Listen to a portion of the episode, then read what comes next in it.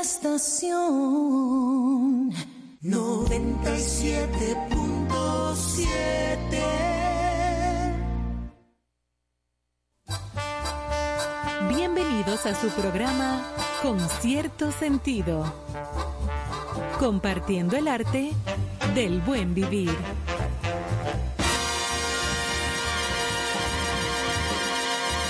Por estación 97.7.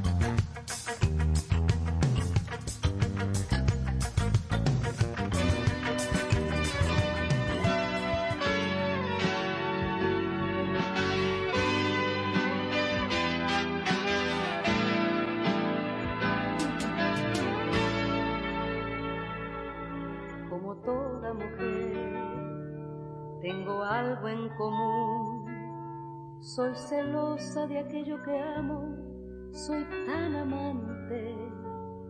Impaciente, rebelde, voraz, caprichosa, violenta y audaz, como toda mujer, como todas, como toda mujer, a menudo me da por callar injusticias y luego llorar en silencio o explotar por alguna idiotez, verme mal de cabeza a los pies, como toda mujer, somos la misma piel, como toda mujer, yo me entrego al amor, sin medida, sin tiempo y con todo cuando alguien me quiere, como toda mujer me emociona una flor, un te mil cosas, como toda mujer,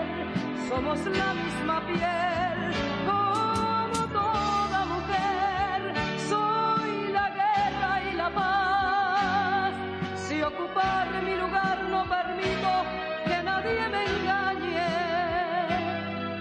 A tropiezos me hice coraje, no soy fruta prohibida de nadie, como toda mujer, como aquella de usted, como toda mujer, desconfiada yo soy, tan segura de sí otras veces, un poco cambiante. Yo soy débil y fuerte a la vez, con virtudes, defectos y que, como toda mujer, como todas, como toda mujer, yo me entrego al amor, sin medida, sin tiempo y con todo, cuando alguien me quiere, como toda mujer me emociona una flor, un te quiero y mil cosas, como toda mujer,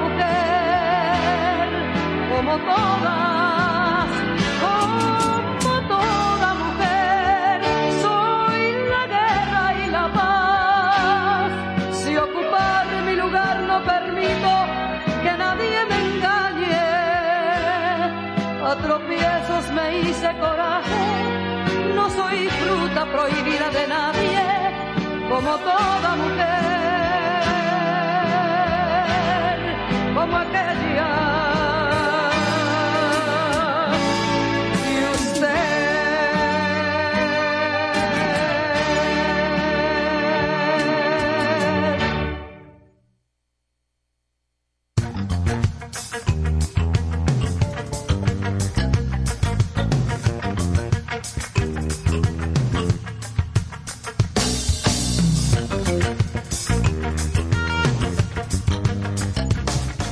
Noches, amigos Bien- ah, y amigas. Amigues. Y amigues. Amigues. Bienvenidas, bienvenidos y bienvenides a nuestro programa esta noche con cierto sentido. 8 y 6 minutos de la noche, hoy día 8 de marzo, donde se conmemora el Día Internacional de la Mujer por razones laborales ¿eh? y por una historia que es muy conmovedora, pero que todavía se sigue hablando de derechos y de trabajo. Eso lo vamos a conocer más adelante, así es que aquí estamos en cabina como cada noche. Carlos Almanzar, Johanna Santana, y don Néstor Caro. Y Emmanuel en los controles, nuestro super técnico internacional. Buenas noches. ¿Cómo están, niños Buenas y niñas? noches, y viendo que cuando cae agua, como que hay gente que se, se distorsiona y ¿Por empieza qué? a hablar de multigénero, ay, no sé por qué. Bueno, Ah. O esa sea, es la verdad hoy en Pero día. ¿cómo la verdad? Esa es la realidad real de la realidad. Un abrazo especial a todas las mujeres que son parte de la comunidad de Concierto Sentido, aunque como dice Ivonne, eso es todos los días. Todos los Pero días. hoy se celebra, se, Se conmemora, conmemora, exacto. eh, se reconoce. Se dan los mismos discursos, eh, las mismas felicitaciones. ok, pero, entonces, en fin, un abrazo especial de este ¿Con qué Concierto que tú Sentido. estás eh, a gusto, muchas cosas. Pero a una lista porque no te veo, como Para, no para- para conocerla. Sí, porque yo voy a retirar todos los escritos que he hecho. Ay, no, porque hay cosas muy según lindas. aquí la señora que me, No, pero me se va- queda de frente dice que eso es todos los años, como que eso no es nada. Se va a ir el guion completo, entonces. Yo me imagino, claro. Pero sí, un abrazo desde aquí, desde la cabina de estación 97.7 y desde Concierto Sentido. A todas las mujeres en el mundo, Claro porque hoy sí. podemos escucharnos en todas partes. Gracias a esta eh, avance de la tecnología, pues, eh, y de que los programas quedan allí colocados, nos escuchan desde todo el planeta. Es una mezcla interesante, el avance de la tecnología, pero primero el avance de la democracia.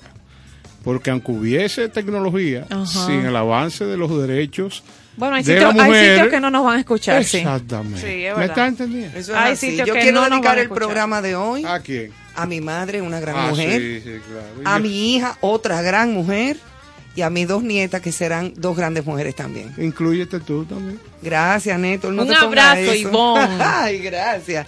Yo por Eh, igual sí. dedicársela eh, a mi madre, que es una gran mujer. Muy grande. Que todo lo que lo que somos en la familia se lo debemos a ella. Claro que sí. a doña Gypsy que está siempre disfrutando de este programa y a todas las mujeres que con su voz, con su ternura, con, con su esencia provocan amor necesario para que el mundo siga girando. Sí, señor. Eso es importante. Así mismo es. Definitivamente. Bueno, entonces hoy tenemos a propósito de mujeres, tenemos hoy como invitadas especiales aquí en cabina a una eh, gran artista plástica que a, a mi gusto es una de mis favoritas de, de como artista plástica dominicana, Amaya Salazar. Estará con nosotros esta noche un ratito para conversar sobre lo que es su trabajo y una serie de planes y de proyectos que tiene ahora en el eh, futuro, pre- presente futuro, ¿verdad? Y como cada martes, por supuesto, Susan Curiel, que nos acompañará dentro de lo que es el segmento de Buena Vibra, siempre con eh, las cosas y los temas interesantes que nos brinda. Así es que las esperamos en un ratito. Mientras tanto, pues nos vamos a la historia del día 8 de marzo, precisamente. Sí. Cuéntanos de eso, Johanna. Día Internacional de la Mujer fue promulgado por la Organización de las Naciones Unidas, o sea, la ONU, en 1975, pero realmente se ha celebrado desde mucho antes. Por ejemplo, hay cronologías que hablan de varios años y antecedentes de este movimiento que se conoce en el mundo como el 8M. 8 de marzo, 8 de la mujer, una lucha imparable de más de 100 años de historia. Anteriormente las mujeres reclamaban derechos básicos, que hoy nos parecen muy natural, pero que realmente han costado mucho esfuerzo y reclamo de muchas y mujeres. todavía se sigue reclamando. Y toda, eso iba a decir yo, y pareciera, pero todavía hoy, 2022, eh, hace falta mucho, y, y en nuestro país sobre todo.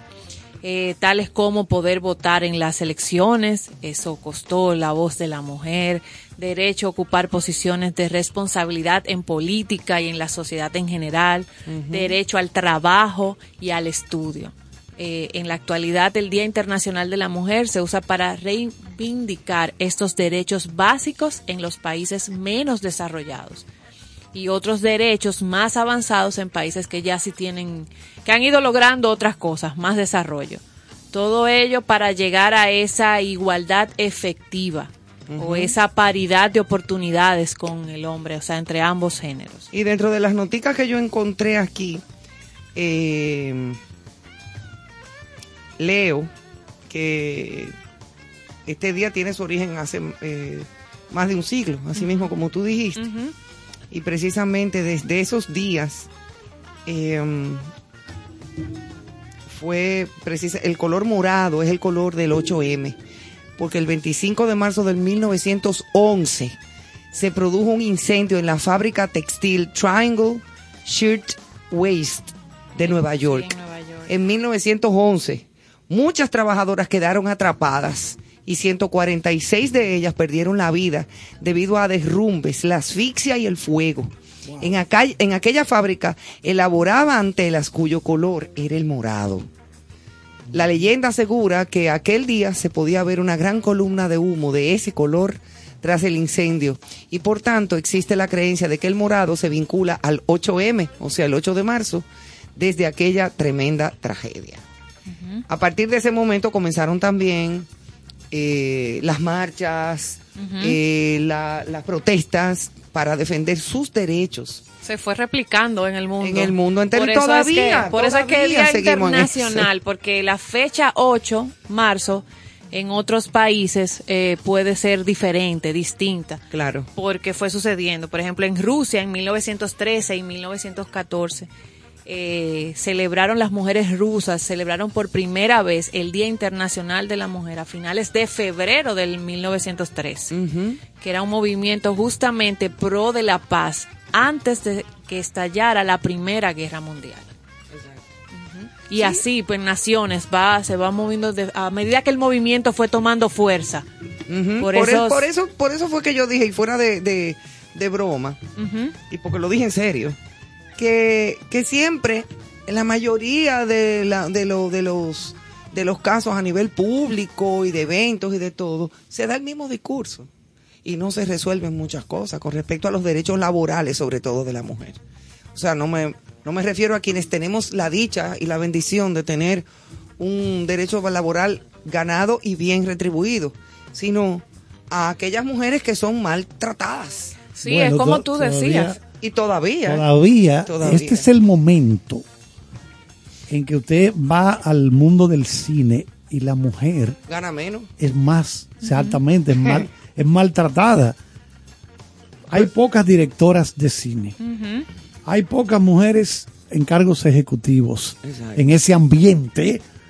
Y los salarios de las actrices no se parecen. No se parecen, Ni remotamente a los salarios de los actores. Igual que aquí en nuestro país, un salario de un ingeniero y de una ingeniera. Incluso la ingeniera puede tener una maestría mejor hecha que el otro y le pagan menos porque es mujer. Sí, sí, Eso sí. sigue, o sea, esa Es una cosa sigue. horrible, horrorosa. Bueno, y la una- necesidad que tenemos de tener mujeres en posiciones eh, de liderazgo y posiciones también dentro de la eh, de la tecnología, de la industria. Hay un banco aquí que hizo un estudio y la mujer resultó ser Ah, sí, más parte ahorrativa, Claro. ahorra más que el hombre.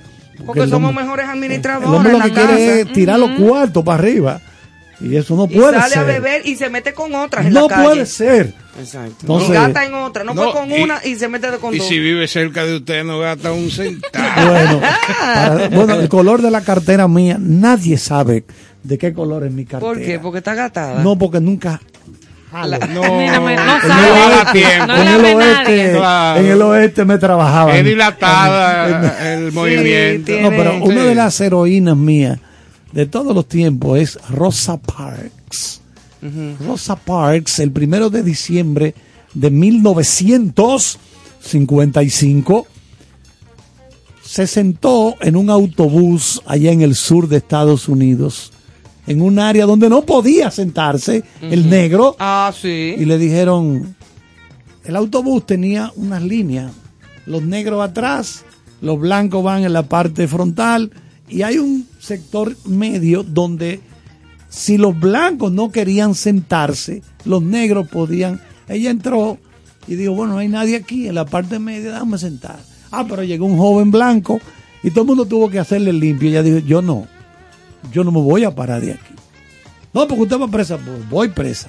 ¿Cuál es el problema con estar preso? Estamos hartos ya.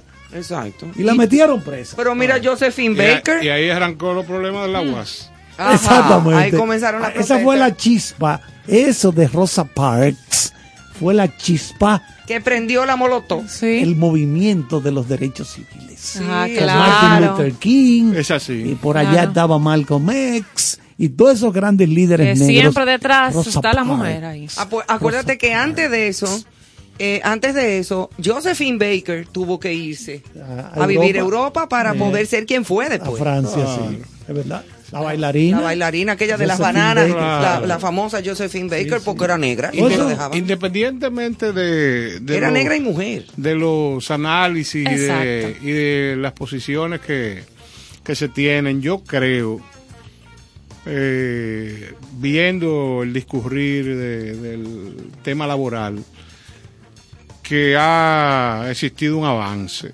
En este tiempo hay muchas mujeres profesionales, mujeres que dan el- la milla extra, mujeres que tienen sus propios negocios.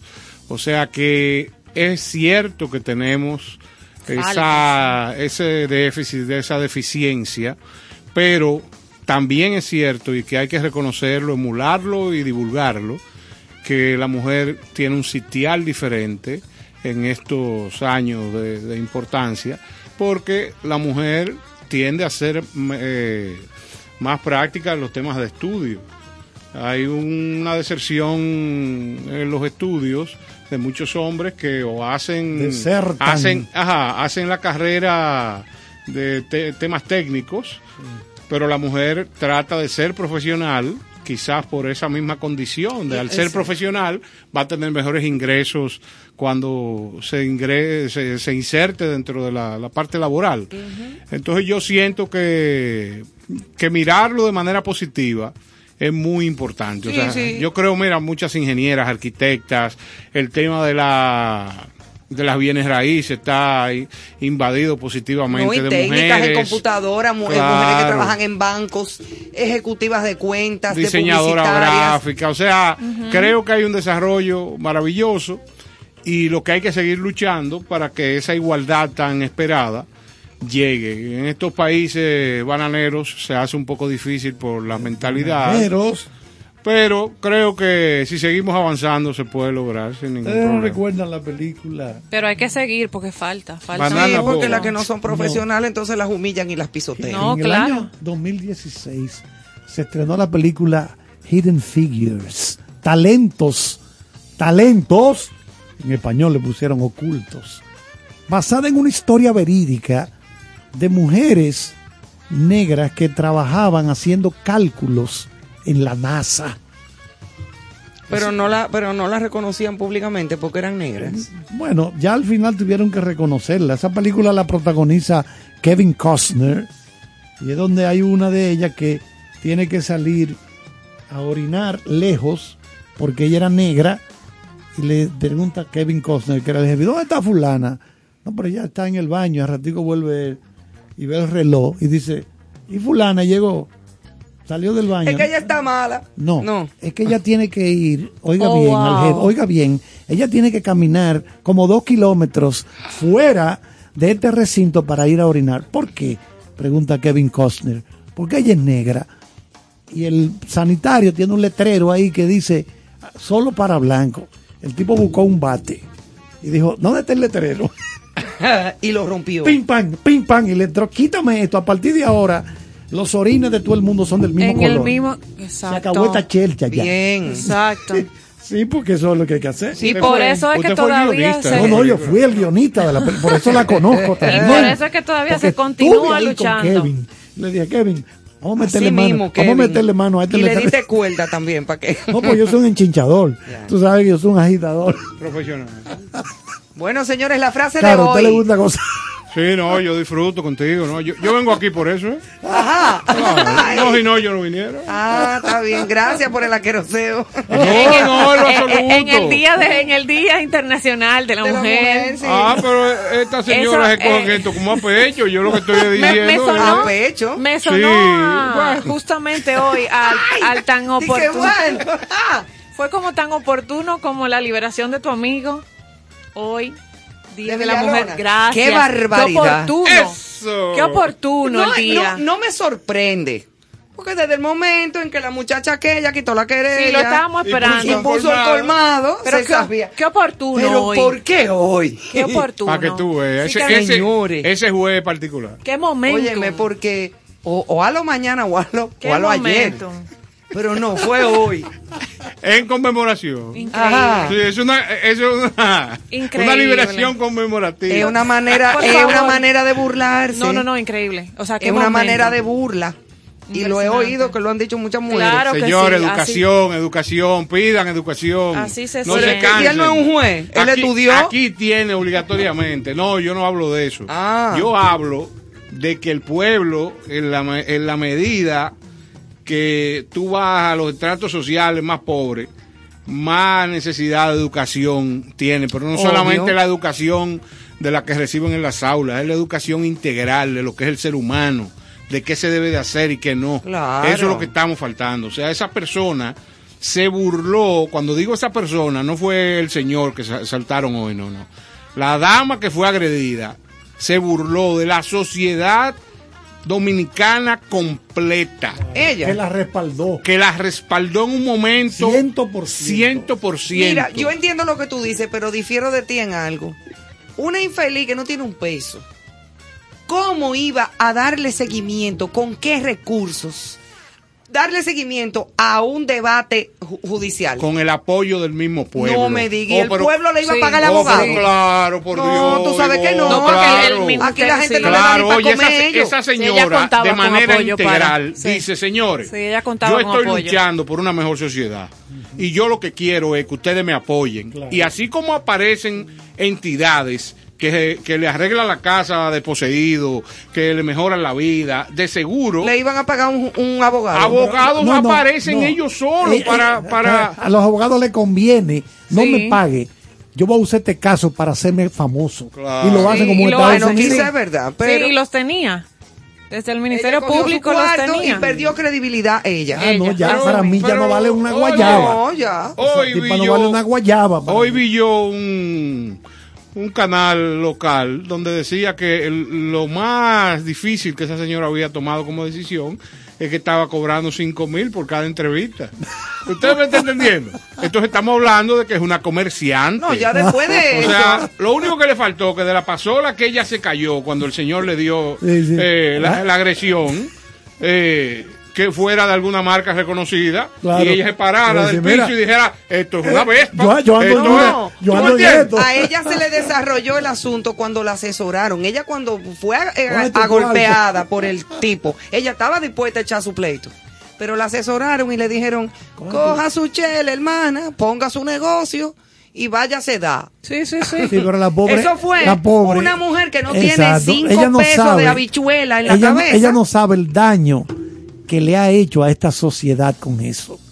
Podrán haberle dado 10 millones de pesos, perfecto. Pero ella no Pero tiene- el daño que ella le ha hecho a esta sociedad para, no la tiene. para que la mujer No. avance No. y se respete y no se maten tantas mujeres y no sean golpeadas tantas mujeres en la Después casa. de eso hubo como Ya. cuchumil que le Oh, dieron claro, 60 galletas Claro, en la porque ¿Qué cara. saben pasa? que es un relajo. A esto. eso es que me refiero. Señores, tenemos que abonar a la conciencia ciudadana. Y tiene que haber un régimen de consecuencias. Demande la tipa golpeada o no la demande. Claro, tiene que haber un régimen de consecuencias. Y aquí no lo hay. No lo hay. Eso Bueno, sí. por eso es que seguimos viendo como casos que se nos han quedado en el guion por tiempo, como este fin de semana, la autopista Duarte, cualquiera, un grupo de individuos, la para, la detiene, un, hi- un highway, vamos a decirlo así, ¿verdad? Para que otras personas nos entiendan. Bueno, la Una autopista auto- Duarte No está no ese es nivel, highway. pero es una autopista de alto tránsito. No, pero de alto tránsito. entiendes? claro. El tránsito, pero ese no es la Turnpike de No, Miami. no, aquí Esa no es no. Aquí no hay una, pero No, esa es la nuestra. tú, eh, en esos viajes foráneos lo que hace es que te impresionas de aquellas avenidas y Esa- cuando viene aquí no quieres saber de la Esa, esa es la nuestra. Estos callejones de aquí. Esa es la Turnpike nuestra. Entonces, una de ellas. Entonces, pararla, detenerla, poner a todos los carros a esperar mientras algunos Sí, motores Y ellos están haciendo su carrera. hacen su carrera. Gracias. Sistema de consecuencia o régimen. No No. La Y los frase, carros parados. Cita Rubén Frase. Darío para respirar. Rubén Darío Apont. Ah, no, Ah, no. No, no, ese no, no. Ese es mi hermano. Igual Pero no es de ahí. Una- un gran tipo, un gran locutor dominicano. Mi hermano Este- Rubén Darío. este es el poeta. Pero este es Rubén Darío el de verdad. Que dijo así, sin la mujer La vida es pura prosa. Excelente. Una belleza. Muy bonito. Y hablando de cosas bonitas, entonces vamos ya con la inspiración hecha, hecha hombre aquí en nuestra cabina con los senderos del, ar- del, del ámbar. Qué bonito te quedó. Es verdad que sí. Cosa que agradezco Lo en este día tan importante. lo sí, arreglé. lo arreglaste. Lo de hoy se llama siempre. Celebrarte por unas cuantas horas considero acción injusta que no refleja mi necesidad, mi deber de inclinarme ante la obra de arte repleta de sensibilidad, amor, destreza y pasión que puede, sí así se lo propone, enderezar al más torcido de los seres de este mundo terrenal. Wow. Fe te sobra y la bien combinas con persistencia, logrando sin descanso todo aquello que tu corazón diseña y desea. La fuerza de tu vientre resiste por meses con abnegación y ternura increvan- incrementable a quien al ver la luz de un día convertirá, se convertirá siempre en razón, sostén y valor. Cuando de pasión se trata, eres fuente de inspiración, pudiendo convertir las fortalezas en buenas debilidades, que de ser sinceras es fácil ponerse de rodillas para implorar que para siempre tus manos convivan junto a las mías. En todas tus etapas, en la excelencia buscas abrigo, siendo lógico llegar a la cima, complaciendo a los que te quieren y valor, y, a aquellos que te quieren y de valor tú has llenado siempre, sintiendo orgullo como principal sentimiento cuando se te menciona o se te recuerda.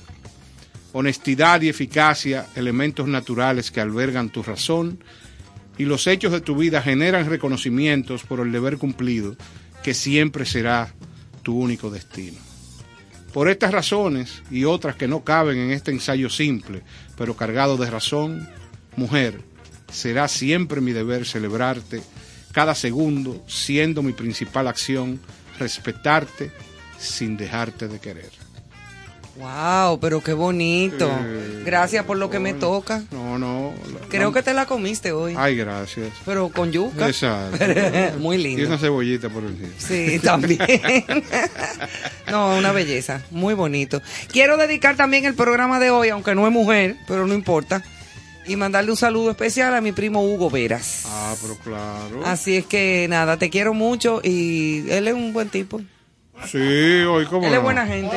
Sí, sí, sí. No, no, no, de verdad, mira, un, un gran tipo. Sí, salúdamelo y un gran trabajador. Pero Hugo está de cumpleaños hoy. No, pero a mí me dio la gana. Ah, pues vamos a saludarlo, vamos a saludarlo yo todo el estuve hablando mundo. con él y de todo y me inspiré. Bueno, él me informó que ya firmó un contrato para hacer una película junto a, a Tom Cruise. ¿Quién? Hugo. Sí, Hugo es loco con Ojalá el Tom cine. Cruise, mi amor. Pero es loco con el cine, Hugo. Oh, pero me lo ha dicho Quiero- varias Y, veces. y- y- y- y amante de la mujer. Ah, Sí, sí, sí. Y de su mujer. De una sola. De su mujer. Claro, acláralo. Sí, Claro, sí. de Luana. ¿Eh? de Sí, no, Luana. no, no, no.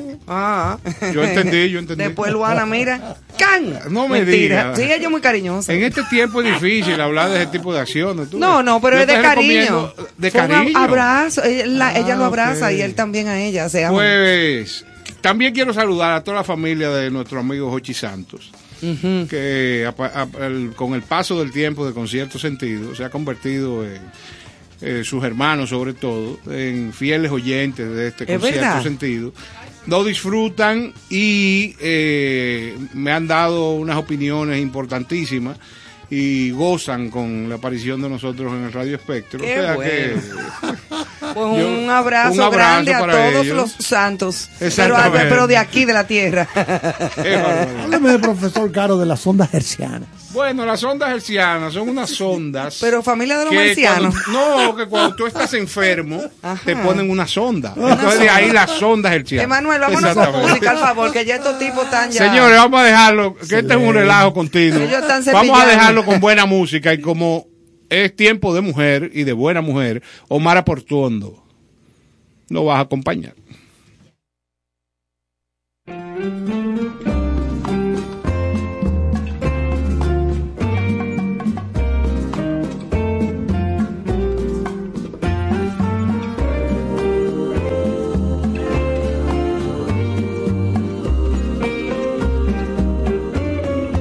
poniendo la mano sobre el corazón. Quisiera decirte al compás de un sol que tú eres mi vida, que no quiero a nadie, que respiro el aire, que respiro el aire, que respiras tú. Poniendo la mano sobre el corazón quisiera decirte al compás de un sol que tú eres mi vida, que no quiero a nadie, que respiro el aire, que respiro el aire, que respiras tú. Amor de mis amores,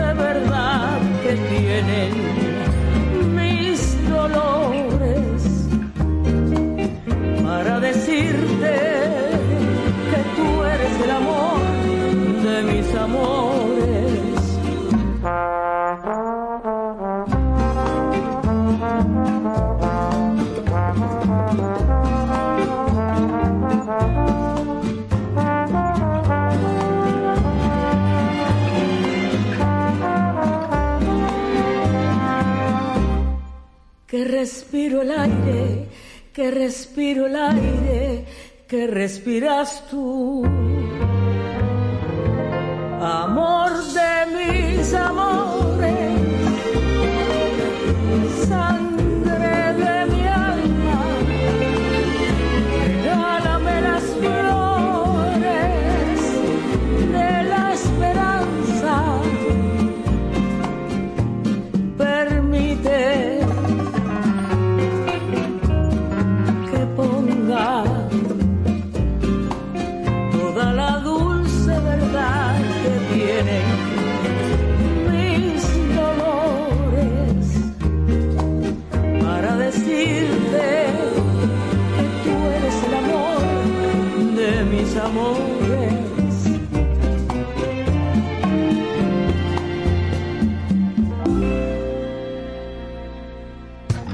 Amigos, soy Elianta Quintero, periodista, y paso por aquí para enviarle la mejor vibra, desearle todo el éxito del mundo a mis amigos que están iniciando el proyecto Concierto Sentido, que se transmitirá de lunes a viernes, de 8 a 10 de la noche, a través de la estación 97.7 FM.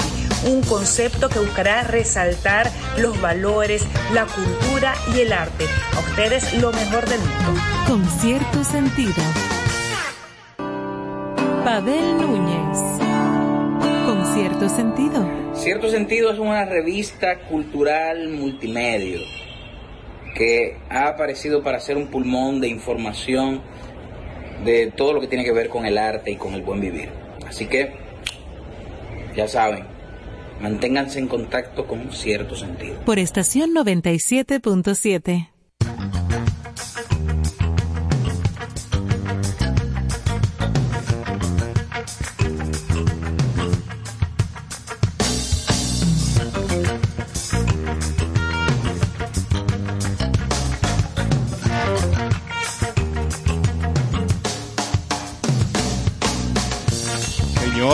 noches. Seguimos aquí en Concierto Sentido y tenemos la presencia de una importantísima dama de las artes, Amaya Salazar, para quien pido un fuerte aplauso. Sí, ahora señor, bienvenida en vivo con nosotros. Aquí hoy Día de la Mujer también. Eh, y a, a mí me emociona muchísimo compartir con ella, se lo dije fuera del aire y ahora en el aire también, porque he visto mucho de sus obras y, y admiro muchísimo el trabajo de una, una gran artista dominicana. Es así. No solamente en la plástica en cuanto a la pintura, sino también en la escultura Claro. y vamos a conocer un poco de ella, de sus inicios, de cómo se involucra con todo este mundo tan maravilloso de, de las artes plásticas.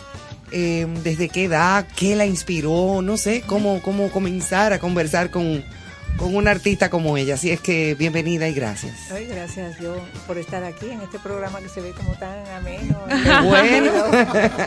Lo importante es que se sienta cómoda y bien. Tú sabes que es bueno decir que el pasado 6 de marzo se celebró el Día Internacional del Escultor. Del escultor, Que es estuvo, fue fin de semana, domingo, no estábamos aquí en vivo, pero eso también nos motivó mucho y poder combinar, tener una mujer hoy a propósito de este día tan especial también y de esa efeméride que ya quedó en el fin de semana, pues tener eh, a, a esta destacadísima artista nuestra Sí, señor. aquí en cabina, pues todo un privilegio. Igual. Amaya Salazar con nosotros. Cuéntenos, ¿cómo, cómo comienza la vida eh, de- en las artes plásticas y en, en todo este mundo?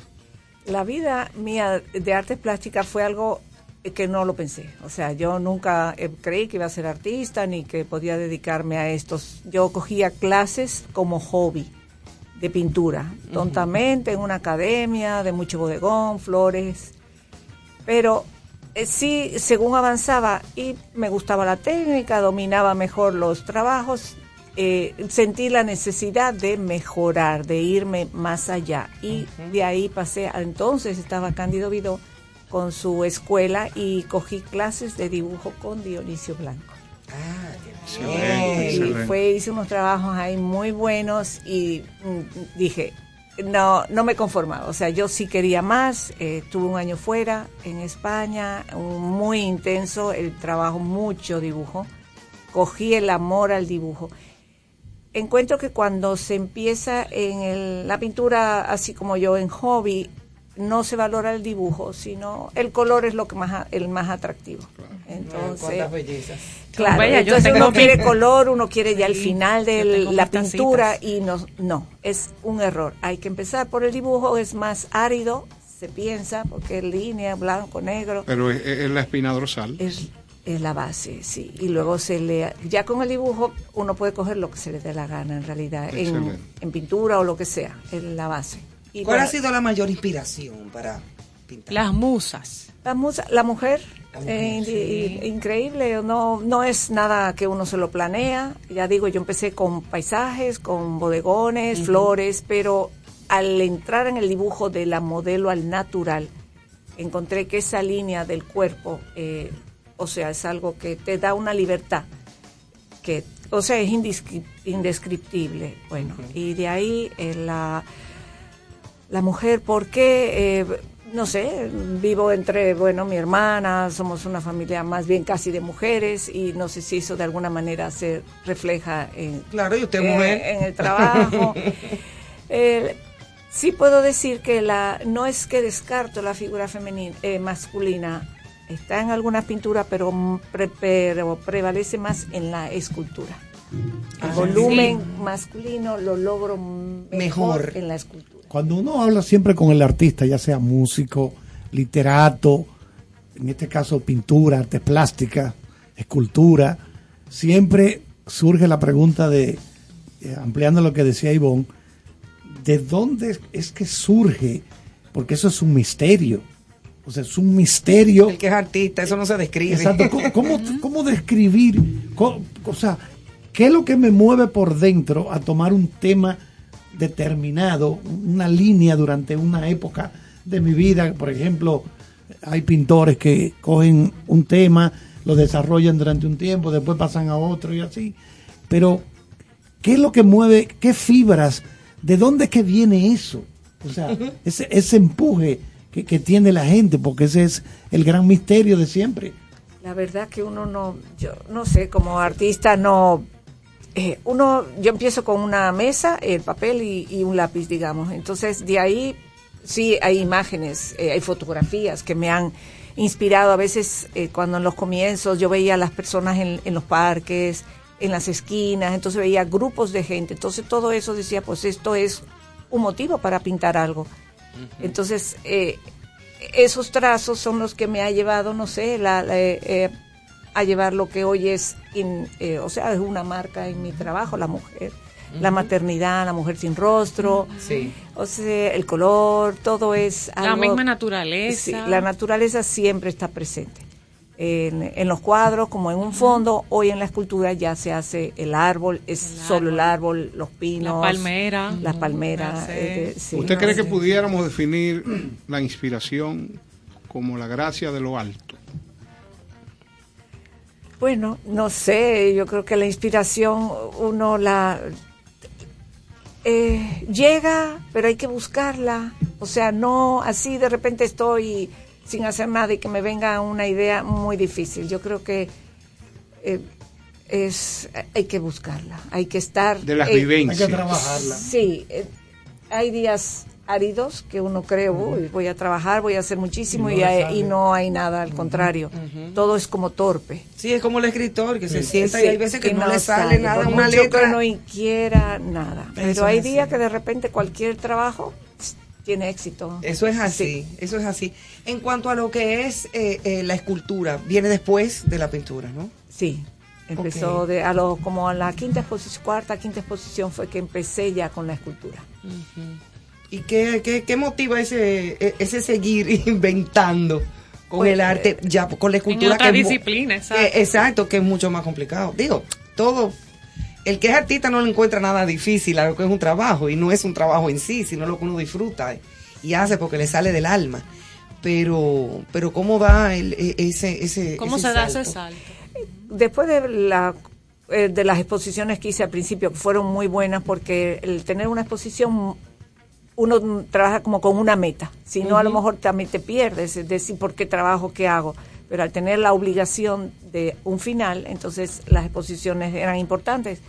Después de un tiempo dije, como que ya necesitaba más, o sea, no solo pintar, yo creo que había en mí más para, para aprender más. Yo no había hecho esculturas en mi preparación académica, entonces decidí ir a Bellas Artes y, y nada, empecé ahí un modelaje de barro, vaciado en yeso. ¿Eso fue aquí? Aquí, Oh, en la Escuela aquí de Bellas local, Artes, sí. Y, y de ahí dije, pues voy y me metí a, a modelar barro. Modelar barro es dibujar, en vez de con lápiz y papel, dibujar en el barro. Es una especie de dibujo, la forma va creciendo con el barro.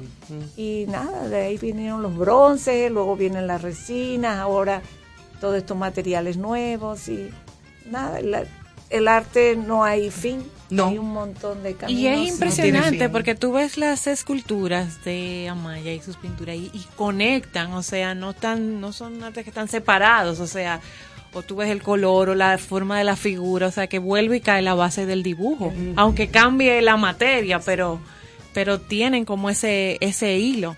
El dibujo, el Es dibujo el es, dibujo. para las planchas que tengo en la exposición, que son trabajos planos. Ahí está el dibujo lineal. Luego los las volúmenes es el dibujo en el barro. En el barro. O sea que es, todo va unido. Sí. Y háblenos de la exposición per se, o sea, lo que se está disfrutando ahora hasta el próximo mes de abril en el Museo de Arte Moderno. Bueno, es, ha sido una gran oportunidad que me eh, ofrece pudi- haber podido realizar esta exposición. Eh, llevo muchos años siempre presentando mis exposiciones de pintura acompañada de alguna escultura. Escultura pequeña, aunque tengo unas palmas grandes en algún sitio, en realidad en las exposiciones solo cabe escultura pequeña. Con esta del museo he logrado llevar mucha obra importante de tamaños grandes, Sí, grandes, que ujú. se ve la dimensión de ya Amaya no solo pintora, yo también, o sea, Amaya la eh, escultora, sí. claro, claro. Es otro plano, es otra necesidad mía, yo no puedo trabajar una cosa sin la otra, hay momentos que voy a la pintura, momentos que voy a la escultura.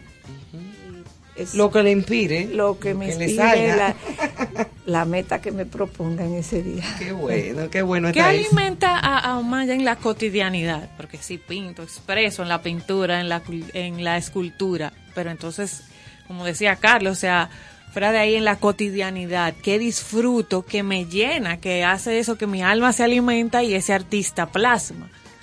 Que la gente tal vez no conoce. Eh, ¿sabe?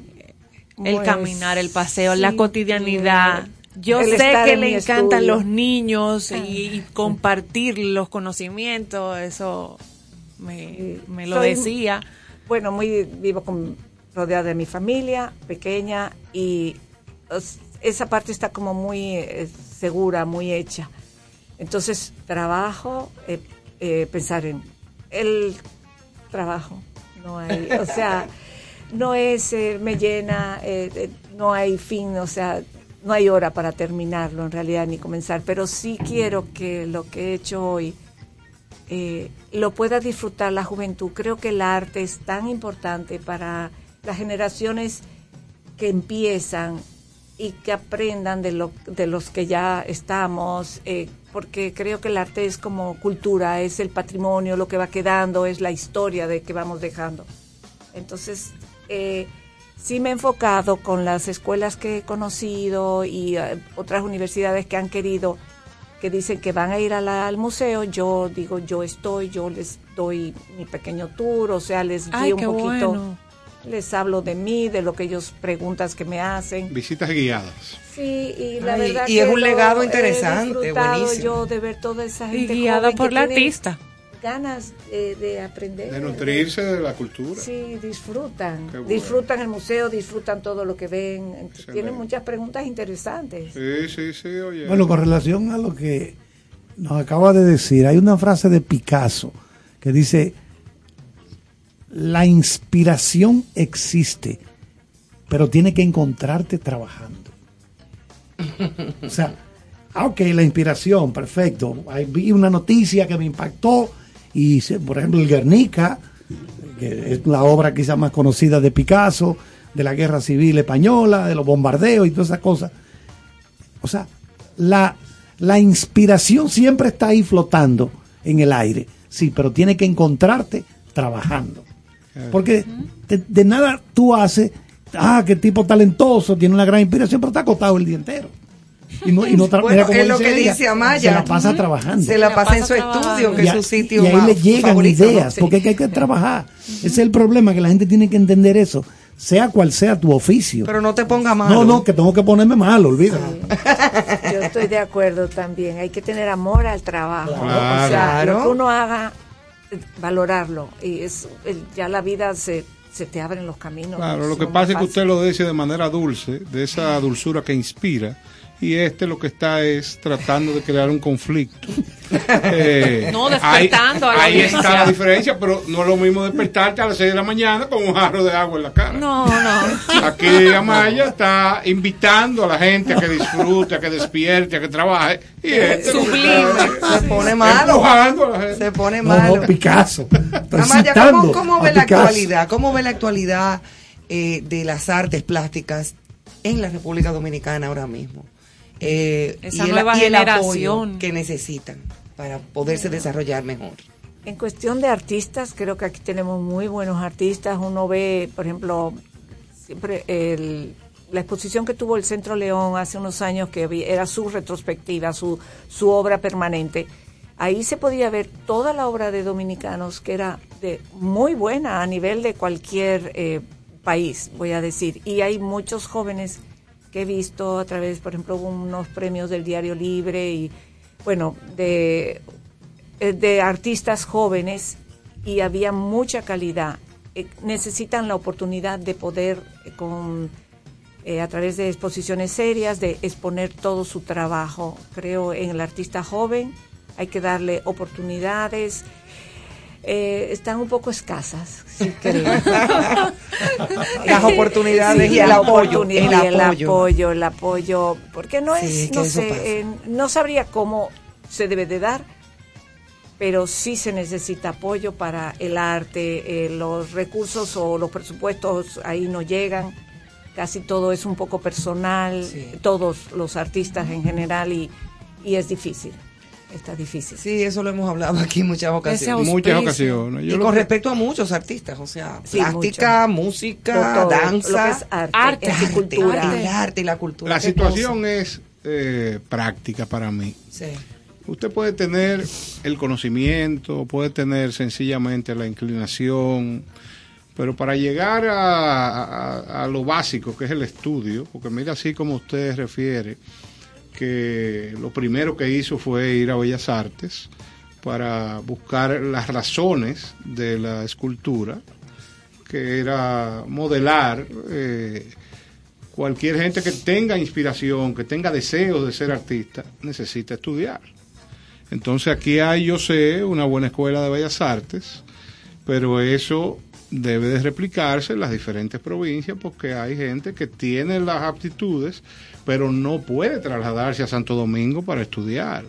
Entonces, partiendo de ahí, quizás a, a propósito de esta nueva ley de mecenazgo pudiera pudiéramos encontrar eh, cuando eso arranque, que ojalá sea pronto, eh, empresas que puedan eh, apoyar a estos nuevos valores y que puedan recibir materiales, que puedan recibir instrucción, inclusive. eh, mi padre fue director de Bellas Artes, Néstor Caro, eh, ya hace mucho tiempo, pero yo dentro de sus opiniones encontré unos escritos donde para él lo más importante era que nuestros artistas pudieran viajar para abrir la visión de la cultura. Entonces, grandes artistas dominicanos, eh, que hoy son muy renombrados, otros que ya murieron, tuvieron la oportunidad con mi padre en Bellas Artes de tener el empuje, los recursos y la posibilidad de visitar ese pilar de país que es Francia que era la forma de que esto, de que esta gente con tanto valor, iniciativa y condiciones pudieran abrazar esa gran cultura donde allí no se juega porque la cultura es lo más importante, porque atada la educación es lo que te da la formación necesaria para tú ser un gran individuo, tener la sensibilidad donde debe de estar y, y muchos de ellos eh, en conversaciones informales me decían, oye, no te puedes imaginar lo que significó para mí el apoyo de, de tu padre para consolidar mi carrera. Entonces, aquí lo que falta es eso, señores, que entendamos la importancia de las artes y que el desarrollo no debe de esperar por nada, es un asunto de necesidad. Y ese es el desa- desarrollo de una cultura de un país y desarrollo del ser humano per se. Sí, porque va unido. Eh, Va- Eso va de la unido. mano. Cuando yo, cuando yo hablo es, eh, tú tienes los sentidos que te regaló el universo, Dios, como tú quieras llamarle, pero donde lo afinas es cuando le, le introduce eh, información, educación y pules todo ese talento que tienes. Claro. Entonces tú ahí te haces un mejor artista, mejor persona. Eh, esa es la, la razón de la vida, creo yo. Se amplían su capacidad de conocimiento, el, el conocer tantas fuentes distintas. Excelente. Sí, así la es. verdad que es muy importante el viajar, si se tiene, es, muy importante para el arte, claro. conocer todo eso que se ha hecho tantos siglos atrás, es verdad. Ay, eso es espectacular. Oh, sí. Meterse en el Louvre, en sí. Señores, tan sencillo como que una casa, una casa comercial, una gran empresa, haga un tour de 50 artistas y se lo lleve por algunos museos del mundo. Ese Abrir es un activo que esos artistas nunca van a tener como devolver, pagar esto. Claro. Inclusive se puede, porque yo tengo sensibilidad mezclada con el comercio. Entonces, si, si esa casa que está patrocinando eso quiere recibir algo que no estamos hablando de que no sea un efecto noble, eh, noble totalmente, eh, quizás esos artistas en su momento pudieran devolver algunas obras después de haber vivido esa experiencia. Eso puede existir, esa alianza, vamos a decirle así. Una manera de invertir en un Es futuro, correcto. eh, eh, o sea, en un, Talento, un- sí. un riesgo, pero también es una inversión con futuro. Es ¿cómo así, no? es Porque hay mucho Y talento. aquí hemos hablado que el arte, sentido general, ¿verdad? Es, es importante para cada ser humano. No simplemente el que va a ser de que pianista, escultor, pintor. No, no, no. Por eso que lo que hemos hablado, Néstor, que hay que incentivar a que en todas las escuelas de- de- del Estado, privada, lo que fuera, colegio, lo que fuere, hay que incentivar al, al niño hay que darle, como se llama, alfabetizarlo artísticamente Historia hablando. del arte. Historia del No, y, arte. que, y que le dé para allá a lo que a lo que sienta. Pero no o que sea, vayan- ¿con no qué tú te sientes cómodo? ¿Qué tú Ah, quieres hacer? exacto. Tocar instrumentos, pintar, bailar, Crear. crear, Es tan, ser es tan sencillo. Yo eh, decidí ser publicista. Entonces quizás en ese momento tenga la oportunidad de ver Historia del Arte 1 en la universidad. Por favor, eso, hagamos un, un, un pensum, un material más sencillo y démelo en primero de primaria. Para que cualquier muchacho que ahora con este desarrollo de las redes, tú, por ejemplo, yo tengo una sobrinita de 5 años y los planteamientos que me hace es de, de una juez de la Suprema Corte. O sea, yo me quedo con la boca abierta. Pero imagínate que esa condición y es- ese despertar que tiene un niño en esta época por el, el acceso a la comunicación fuera con nutriéndolo Educado. O sea, ah, nutriéndolo con lo que realmente vale la pena. O sea, no es que vea un video de reggaetón o de alguna música, algún baile eh, extremadamente cadencioso como los hay ahora. Es sencillamente... Cadencioso, eso ¿Eh? no es cadencioso, es un desastre. Bueno, cadera motorizada. Pasa Exacto. Es horroroso. Pero eso, eso sería para mí eh, un gran logro. O sea, eh, una institución que decida que nuestros niños, nuestros jóvenes, antes de entrar a la universidad, salgan completamente formados en artes. Eso es Ojalá que se un sueño. día. Claro. No, eso no es difícil, señores. No, pero Pero la, la primera vez que yo escuché, yo no, no podía, pero mi- a mi hermano mayor le dieron una beca en La Salle, allí en Santiago, Colegio de La Salle. Sí, sí, Yo sí. seguía haciendo mi bachillerato en liceo público, pero a él le dieron eh, para el último año bachillerato y me sale un día, venga a ver esto, apreciación cinematográfica. Y digo, ¿y qué es eso? Sí, porque imagínate tú, pero Usted eso tenía locadillo todavía. Locadillo, entonces, pero aquello dirigido por padres jesuitas, españoles, con aquella cultura europea, se, di- se dieron cuenta en aquella época de que era importante que tú tuvieras por lo menos las nociones Claro. de poder decodificar el lenguaje cinematográfico, porque ya ahora es mucho más fácil y todo. hoy en día, ¿de, qué- ¿de qué te sirvió el conocer después eso? Exacto. Parte de lo que es tu carrera. Sí, hoy sí, día. eso es, eso es lo que... Porque tú eres un cinéfilo. Sí, sí, sí, sí. quiero, quiero preguntar, eh, buscando parte de sus obras, eh, estuve viendo una silla y yo mañana pretendo ir donde algún artesano para dejarle en su casa una para que esa que voy a adquirir se parezca a la que vi con los trazos suyos. Eh, qué interesante que no solamente sea en el lienzo, sino que en cualquier pieza que al momento de usted poner sus manos sobre ella se convierte en una obra fundamental de la cultura dominicana. Eh, e- ese tipo de expresiones que no van eh, dentro de lo que todos conocemos como eh, ese, ese lienzo. ¿De dónde le, le nace? ¿Por qué, por qué No, y ver- pasan ese tipo de verla en el obelisco, o sea, fajada, subida, o sea, dispuesta a, donde haya que poner arte estoy, hay murales también, o sea, sumándome a la inquietud de una historia igual, o sea. ¿dónde es que necesitan ese, ese toque de Amaya?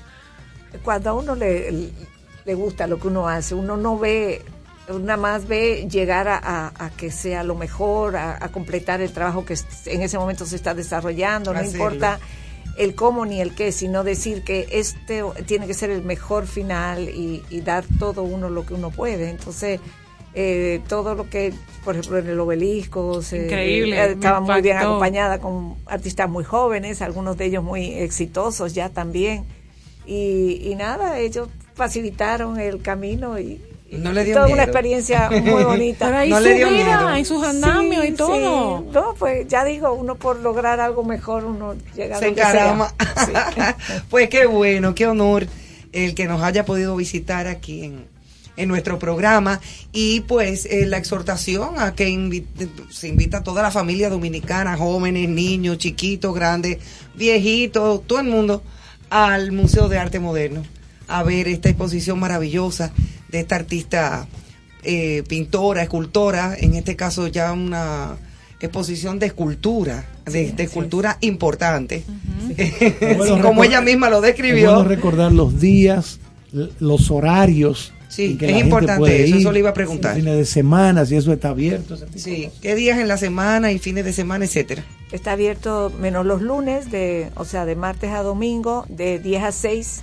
Y es increíble eh, cómo van familias completas eh, los fines de semana. Sí. O sea que hay como un eh, amor o una necesidad de, de, de- de ver arte, de, Claro. o sea, de visitar los museos, toda la Plaza de la Cultura. Y, y quiero extenderle una idea a la ministra de Cultura, que me imagino que podrá conversar con quien dirige esta galería, que hay seres humanos dominicanos eh, que podrían estar interesados a que no solamente hasta las 6 de la tarde se disfrute de arte, porque una buena copa de vino a las 8, a las 9, hasta las 12 de la noche, disfrutando arte pudiera ser algo novedoso, interesante y particular. Porque hay personas que incluso a las 6 de la tarde no han terminado de de Salen trabajar. de trabajar.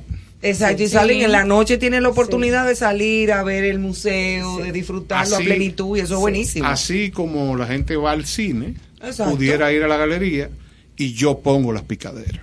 Ah, pero muy bien.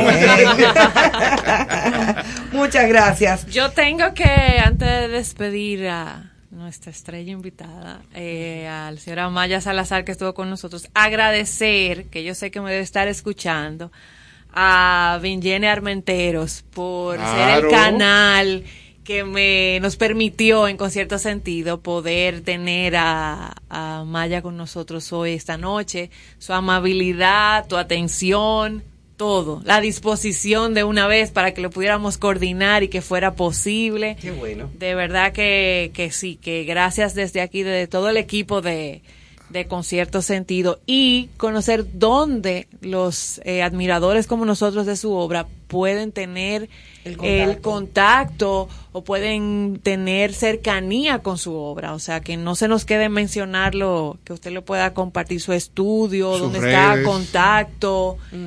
Porque el que va a ir a disfrutar del Sí. museo va a ir a buscar la obra. Entonces, ¿dónde lo puede hacer o cómo lo puede hacer? Bueno, de redes estoy difícil porque yo me lo maneja Vinguene Armenteros y personalmente no tengo ni idea, ni sabría qué decir. Pero mi estudio, yo estoy en la Avenida Bolívar 820, se llama Torre Farallón. Sí, claro. Y ahí cualquiera, mi teléfono, no sé, con mi nombre, Torre Farallón, sí, Amaya sí. Salazar. Sí. Y ya ahí Y la usted si no busca ahí para darle esa manito para que Vinguene eh, sepa que fue el enlace, ellos están en Instagram, Arte Berry, Berry con doble R, Arte Berry, ahí en Instagram, esa cuenta, ahí tiene los contactos y Ahí mucho está, más información para que también, y ponga eso en la agenda, de disfrutar de esta exposición, espacio, líneas, col- color, luz. color, luz, espacio. espacio. Ahora sí, color, luz, espacio. Y vamos a llamar a todos los dominicanos que tengan las posibilidades, que ya yo sé que hay miles que, que lo hicieron, pero aquellos que no todavía, tener una pieza, ya sea un- una obra en escultura o un cuadro de Amaya Salazar en sus paredes, en una sala o en algún espacio que usted aprecie, debe ser un deber. O sea que por favor Bueno, se vale. que se adquiera porque refresca el alma con sus colores pasteles. Qué bello. Totalmente. Gracias, gracias Amaya por visitarnos y pues nosotros continuamos entonces con, con cierto sentido y con muy buena música, don Néstor. Bueno, pues vamos a seguir con Maridalia, es con tiempo de mujer y esto es, dice ella, que quien no sabe de amor no sabe nada. Qué lindo eso.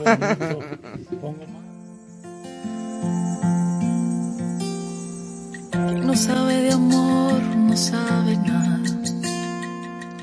No sabe la ilusión de hablar con la mirada. No sabe cómo sabe aquel que ama.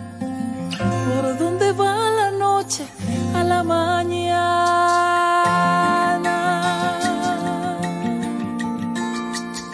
Quien no sabe de amor lleva en el rostro una mirada turbia de infeliz. Quien no sabe de amor que aprenda un poco para que no se muera sin vivir. No conoce la dulce confesión del te quiero. Tiene el pecho vacío sin pasión. Edna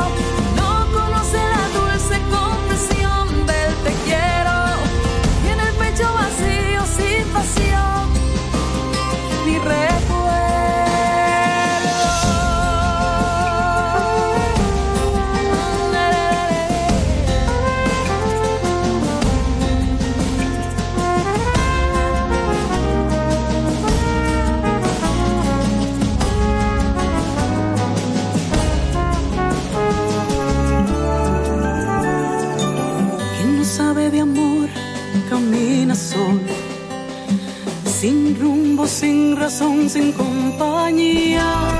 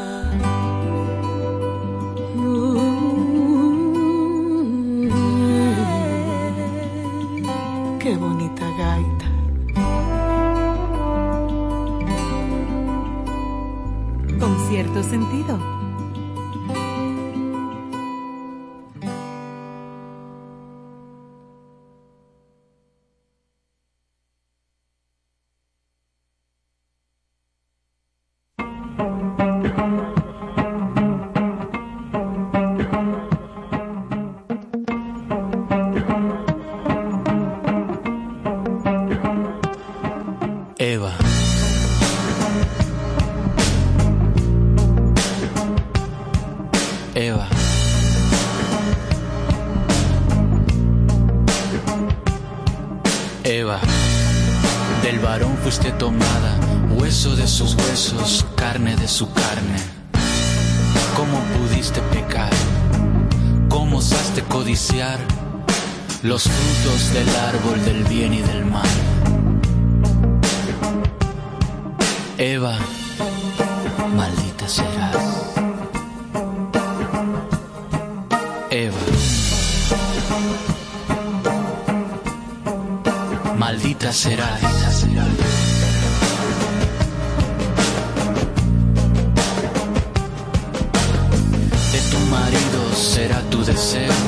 y has de llamarle amo y señor.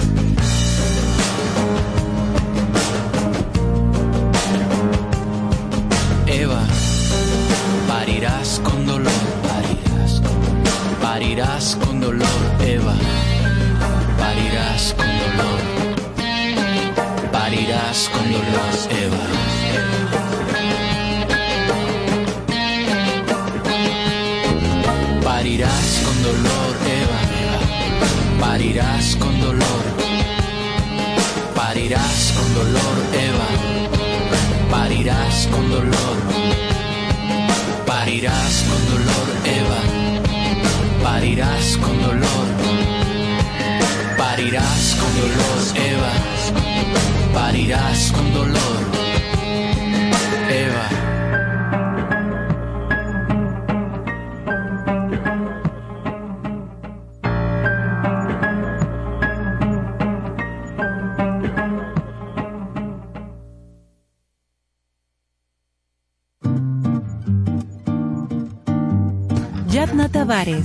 Con cierto sentido. Aprovecho esta oportunidad para mandar un grande abrazo, felicitación y los mejores augurios a mi queridísimo amigo Néstor Caro, quien se embarca en un nuevo proyecto de radio que me encanta, con cierto sentido, por la 97.7, de lunes a viernes, acompañado de un tremendo equipo de grandes ligas, gente muy, muy querida.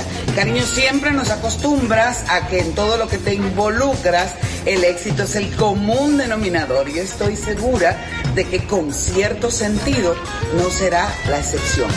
Vaya beso y abrazo grandísimo.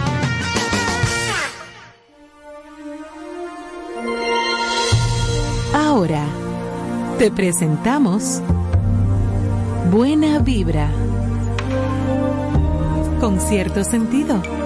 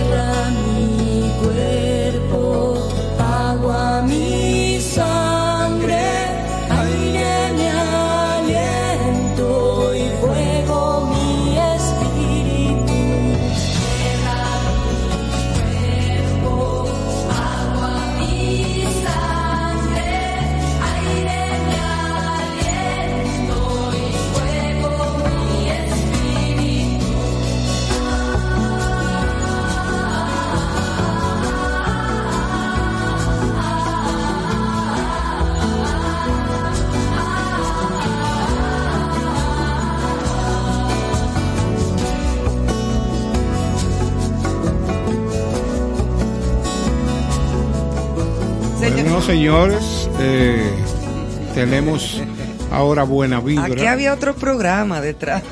Claro, y, Backstage. y yo creo que es propicio eh, que desarrollemos nuestro segmento de buena vibra con Susan Grace Curiel, porque siento que la gente en todas partes está emanando agresividad, quizás por los temas que se están tocando en la sociedad a propósito de este conflicto entre Ucrania y Rusia, eh, las debilidades sociales que Yo se viven a diario. Susan de eso. Eh, y aquí siempre lo que buscamos es tratar de que la gente termine su día de manera favorable, de manera Agradable, Agradable. relajado, Exacto. divertido. Claro, entonces... Divertido pero sin hochi. No, inclusi- inclusive con él. Y con él también. Claro, es mi hermano. Sí, hombre, yo sé. Y él es mi tío. Yo lo sé. Ah. Claro, estamos en familia. Gracias. Susan, tío- bienvenida. tío. Cuéntanos a tu orden. Gracias, Néstor. Felicidades a estas dos hermosas mujeres que me reciben esta noche en cabina y a todas las gracias, oyentas gracias. de Conciertos Sentido. Las oyentas y los oyentes. En el Día de la Mujer. Y a los oyentes. Pero yo mañana soy mujer también. Sí, yo estoy de acuerdo. Yo estoy de acuerdo. Seguimos siendo mujeres siempre y seguimos haciendo con el mismo amor esa labor que nos que nos implica nuestro género. Definitivamente que sí. A ver, Joana, tenías una preguntita antes de que comenzáramos con el tema que les ¿Tú traigo hoy. en- prefieres antes del tema? Antes del tema. Yo creo que sí, que lo Tú podemos hacer para no perdernos. Y con alguien que escucha el programa lo, lo comentaba y, dice- y ambos decíamos, cuando Susan regrese le vamos a hacer la pregunta. A propósito de lo que decía don Néstor. A ver. Hemos hablado aquí en Buena Vibra y hemos aprendido contigo a través de eso mismo, valga la redundancia, de las vibras, de que vi- vibramos, somos Sí. energía. A raíz de esto que el mundo está consumiendo, nosotros con esa persona que conversaba el su- el- la semana pasada se sentía, yo percibía una carga eh, adicional Emocional. emocional. en el entorno, no solo en, sino en el entorno, la gente, eh, eh, como es, Está no sé si- exaltada. Sí, hay una excitación Entonces, colectiva. Excitación, entonces todo esto que está pasando puede provocar esa a raíz de esa vibración porque tenemos estos conflictos, esta incertidumbre, preocupación. Eso genera como ansiedad. Desde mi punto de vista, cierto, desde mi punto de vista yo creo que tú acabas de dar la palabra clave que pudiese describir lo que estamos viviendo todos. Lo que decía Ivonne ahora mismo, ansiedad, incertidumbre. Lo peor para un ser humano es enfrentarse ante una realidad que no conoce y que no puede manejar, que, que no entiende qué puede hacer para mejorarla.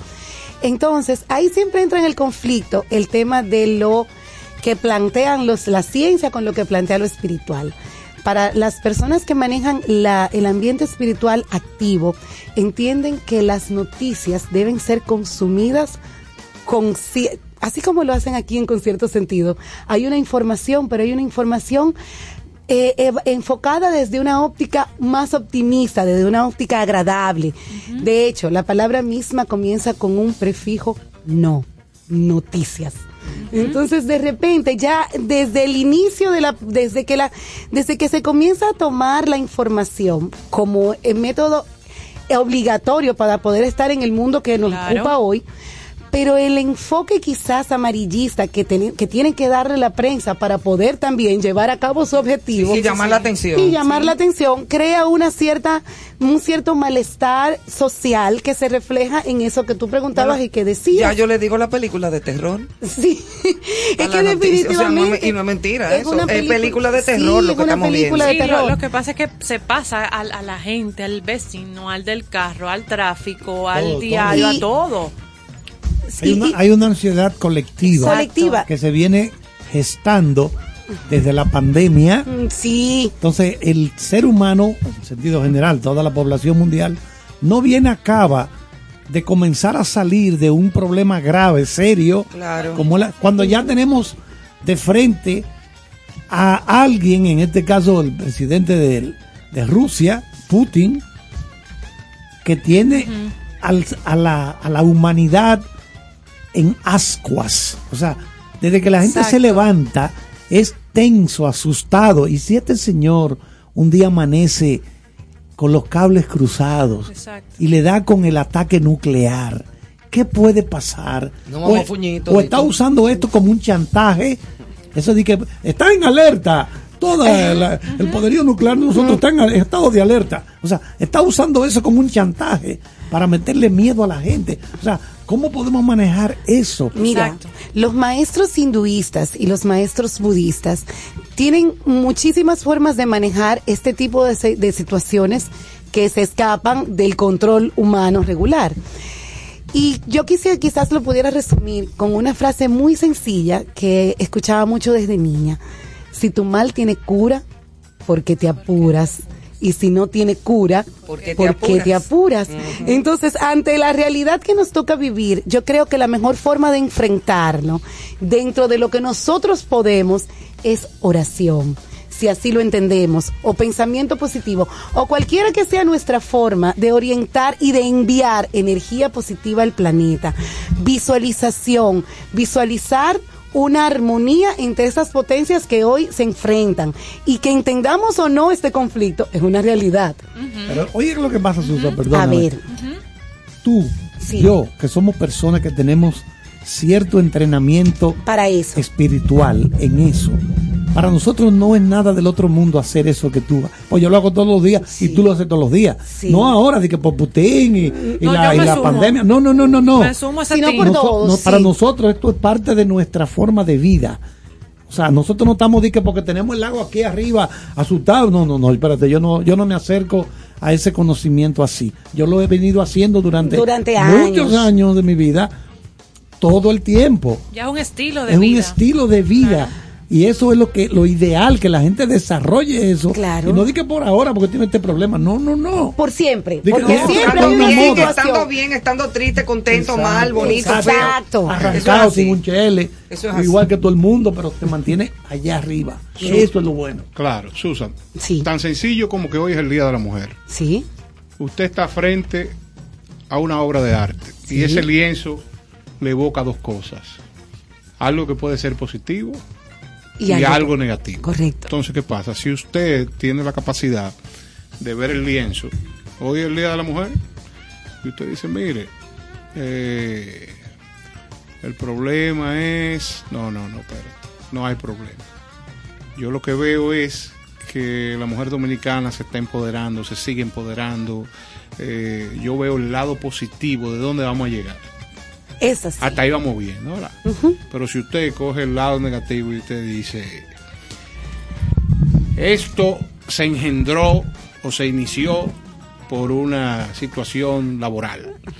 Y ese proceso laboral lo que hizo fue que... Desencadenar esto. Ok. Ujú. Entonces, Es la historia. entonces, esas, esa, yo llego a donde, al lugar donde voy a, a pernoctar y alguien me dice, eh, hoy es el Día de la Mujer, eh, qué bueno, que yo, que tú lo que vas a ver, es, quítate de ahí, ¿eh? Claro. Eh, oye, Claro, que yo lo que que quiero es, oye, yo lo que quiero es Lo que estás sabiendo es, arriba. exacto, es la atrocidad que viste a través de esa obra que también tenía una óptica excelente como lo está, planteas. está en nosotros cómo vemos, cómo digerimos y cómo actuamos ante cualquier suceso en la vida. Mira, de, de hecho, Néstor, nuestro gran maestro Jesús, ante cualquier pregunta capciosa que le hacían con relación a políticas y a temas impositivos como la que tantos conocemos y que en esta temporada siempre impuesto? revivimos y revivimos, que él decía, a cada una moneda tiene dos caras. A César lo Tú es eliges César. qué cara de la moneda tú quieres ver del si yo la quiero ver las dos para poder sacar mis conclusiones, ¿qué pasa? Eso yo entiendo que, se- que es la que es la, la postura más abierta, que es la postura Claro. más coherente. Raciocinio. Exactamente, el querer verlas las dos. Las dos y decir, bueno, ok.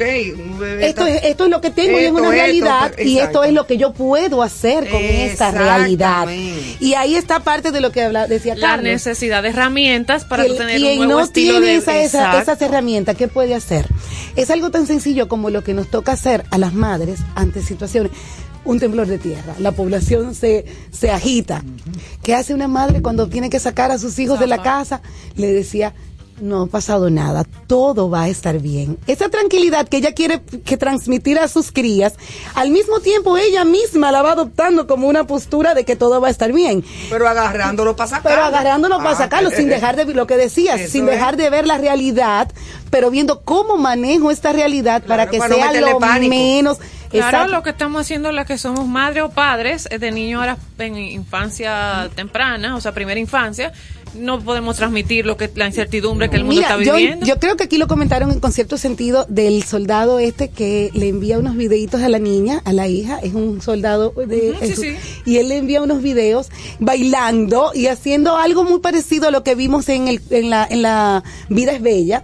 Como diciéndole esto, esto está sucediendo y sí estoy aquí, pero estoy divirtiéndome. Sí. Muy lejos de su realidad. Pero al mismo tiempo, yo te aseguro que cuando él termina de hacer esos videos para su Es hija, terapéutico para él. es terapéutico para él y para el equipo que Es lo acompaña. Es así. Entonces, esa, esa, esa forma de inyectar alegría, aún en los momentos en Más donde, difíciles. donde no hay nada alegre que ver. Claro. Yo te voy a poner otro ejemplo práctico. Yo estuve en una reunión hoy donde está, pa- está pasándole a la gente que uno de los temas que se, topa, se tocan en las reuniones es el conflicto de Ucrania y Rusia. Entonces yo en la reunión me dijeron, esto sí es terrible, esto, ay, el mundo se va a acabar, que yo, que yo le dije, mire, yo estoy optando por pedirle a Dios que esa gente se entiendan Y que para evitar que pase algo malo. Y reafirmé, pero a mí me reafirmé, de que no va a pasar nada. Exacto. Pero ¿qué pasa? Si usted, ay, María Santísima, Ah, pero así fue con el. COVID, Néstor. Claro. Ay, no estamos muriendo todos y no vamos a morir que yo cuando. Ay, que. O sea, si no, porque eso no. Y mira No cómo ha ser. pasado. Sí, ha que ido ya la cosa va descendiendo, Claro. Sí. los números van bajando, porque todo, Todo pasa. todo pasa. La adaptabilidad, el, el ser humano es adaptable absolutamente. Ahora, el ser humano es inconforme en muchos sentidos porque ah, cuando el COVID arrancó, ay Señor, mándanos la cura, mándanos la vacuna y ojalá que se la inventen pronto porque que yo cuando, se, la vacuna llegó. Yo, yo no me voy a poner eso. Eh, Tú me estás entendiendo. Ese es el ser humano. Óyeme, qué cosa tan grande. Sí. O, o no vamos a no vamos a generalizar. No, pero hay ser humano, hay seres pero humanos. exacto. Pero, el ser pero la verdad pa- es que lo que Ivonne dice eh, tiene mucho sentido en esto, porque es como el acondicionamiento que desde siempre lo- nos, nos enseñan y recibimos. Y como dice Carlos, Carlos, modificar esa forma de ver la vida es una cuestión de entrenamiento sistemático y una Claro. decisión. Porque lo otro nadie no lo, no, lo- no lo decidimos, nos lo imponen. Exactamente. Pero bueno, entonces aprovechando, voy a voy a comenzar con el tema que traía esta noche para con cierto sentido. Gracias por el, por el Y comercial. espero que, que haya servido de algo. Eso fue de mi criterio. No, no, no. Pero Y espero mira que les como todos, igual, lo, lo veníamos Sí, yo creo que sí, que, que, que aquí en, en, en- con cierto sentido siempre hay una vibra muy bonita y una manera de enfocar las realidades que hacen que las cosas se vean desde una óptica mucho más optimista. Y divertida. y necesarias antes de ir a dormir. O sea, La que- risa es el remedio infalible. Mira, en esta noche venía, a- vengo a, vengo a hablarle un poco del papel espiritual de las mujeres. ¿Cómo, cómo ha sido la parte, el- la parte en que las mujeres nos hemos ocupado de la parte espiritual? En un, primero vamos a comenzar con un brevísimo eh, repaso histórico de cuál ha sido el papel de las mujeres. Quizás parte de lo que pueda decir en, en esta exposición pueda sonar medio, medio diferente a las ideas que ya tenemos preconcebidas, pero como tú decías hace un ratito, Ivonne, quizás cuando se conocen los lados, ambos lados de la moneda, se tiene una, una óptica mayor para poder desglosar qué realmente a uno le parece lo coherente ante la historia de la vida. Las mujeres hemos llevado un papel importantísimo espiritualmente desde las desde las civilizaciones griegas, romanas, teníamos las diosas Artemisa, Afrodita, Venus y cuantas diosas que los paganos rezaban para, oraban para pedir fecundidad, alegría, amor y toda la imagen femenina siempre ha estado muy vinculada a la parte de la belleza, de la armonía y de la familia. Entonces siempre, siempre estas diosas sirvieron para eso. Cuando ya comienzan las religiones monoteístas, la cosa cambia un poquito porque ya hay un manejo de la información, como Sí. hablábamos hace un momentico, eh, la información se ha manejado siempre y ya hay un manejo de la información. Nosotros conocemos de el, el Edén y sabemos que Papá Dios creó a un hombre, Adán, que es de hecho como se dice en hebreo hombre, Adán, y creó su compañera Eva. De una costilla. De una costilla, pero ahí te voy a contar. Esta Déjala Eva, desarrollar, esa Eva. yo no voy a interrumpir. No, no, sí, interrumpe, interrumpe, que te va a gustar, que te va a No, gustar, que te va a no gustar. interrumpa, termina. No vamos, no vamos a salir de ahí. Sí, que sí, qué bueno. Esa Eva no fue realmente la primera mujer de la creación. La primera mujer de la creación se llamó Lucy. Lilith. ¿Cómo? Lilith. Lilith fue una mujer, la primera mujer creada del polvo igual que Adán. Y no fue la evolución No, del que- hombre sobre el bueno, planeta. eso es para los que creen en la teoría de la evolución. Yo pero la sí, que, yo, pero- para pero quienes creen en la totalmente. creación, No, yo, es lo yo que creo totalmente en la evolución. yo estoy de acuerdo, Sí, pero no, para chévere. quienes creen en la educación, en la creación, que es lo que apaña la parte espiritual y el enfoque que, que te traigo, entienden que la primera mujer que se crea es Eva. Sin embargo, no hay nada que lo compruebe, pero hay muchos escritos sobre esta Lilith, la primera mujer en la tierra, una mujer creada de polvo igual que Adán. Y como fue creada de polvo igual que Adán, cuando Adán, al ver su contextura física y al ver la cantidad de trabajo que él podía hacer con su cuerpo, entiende que la puede de alguna manera dirigir, mandar. Ella le dice, ¿a quién? ¿A mí? No, no, no. Esa es es que Lilith. tú y yo somos iguales. Sí, ese es Lilith. Y él le dice, no, no somos iguales.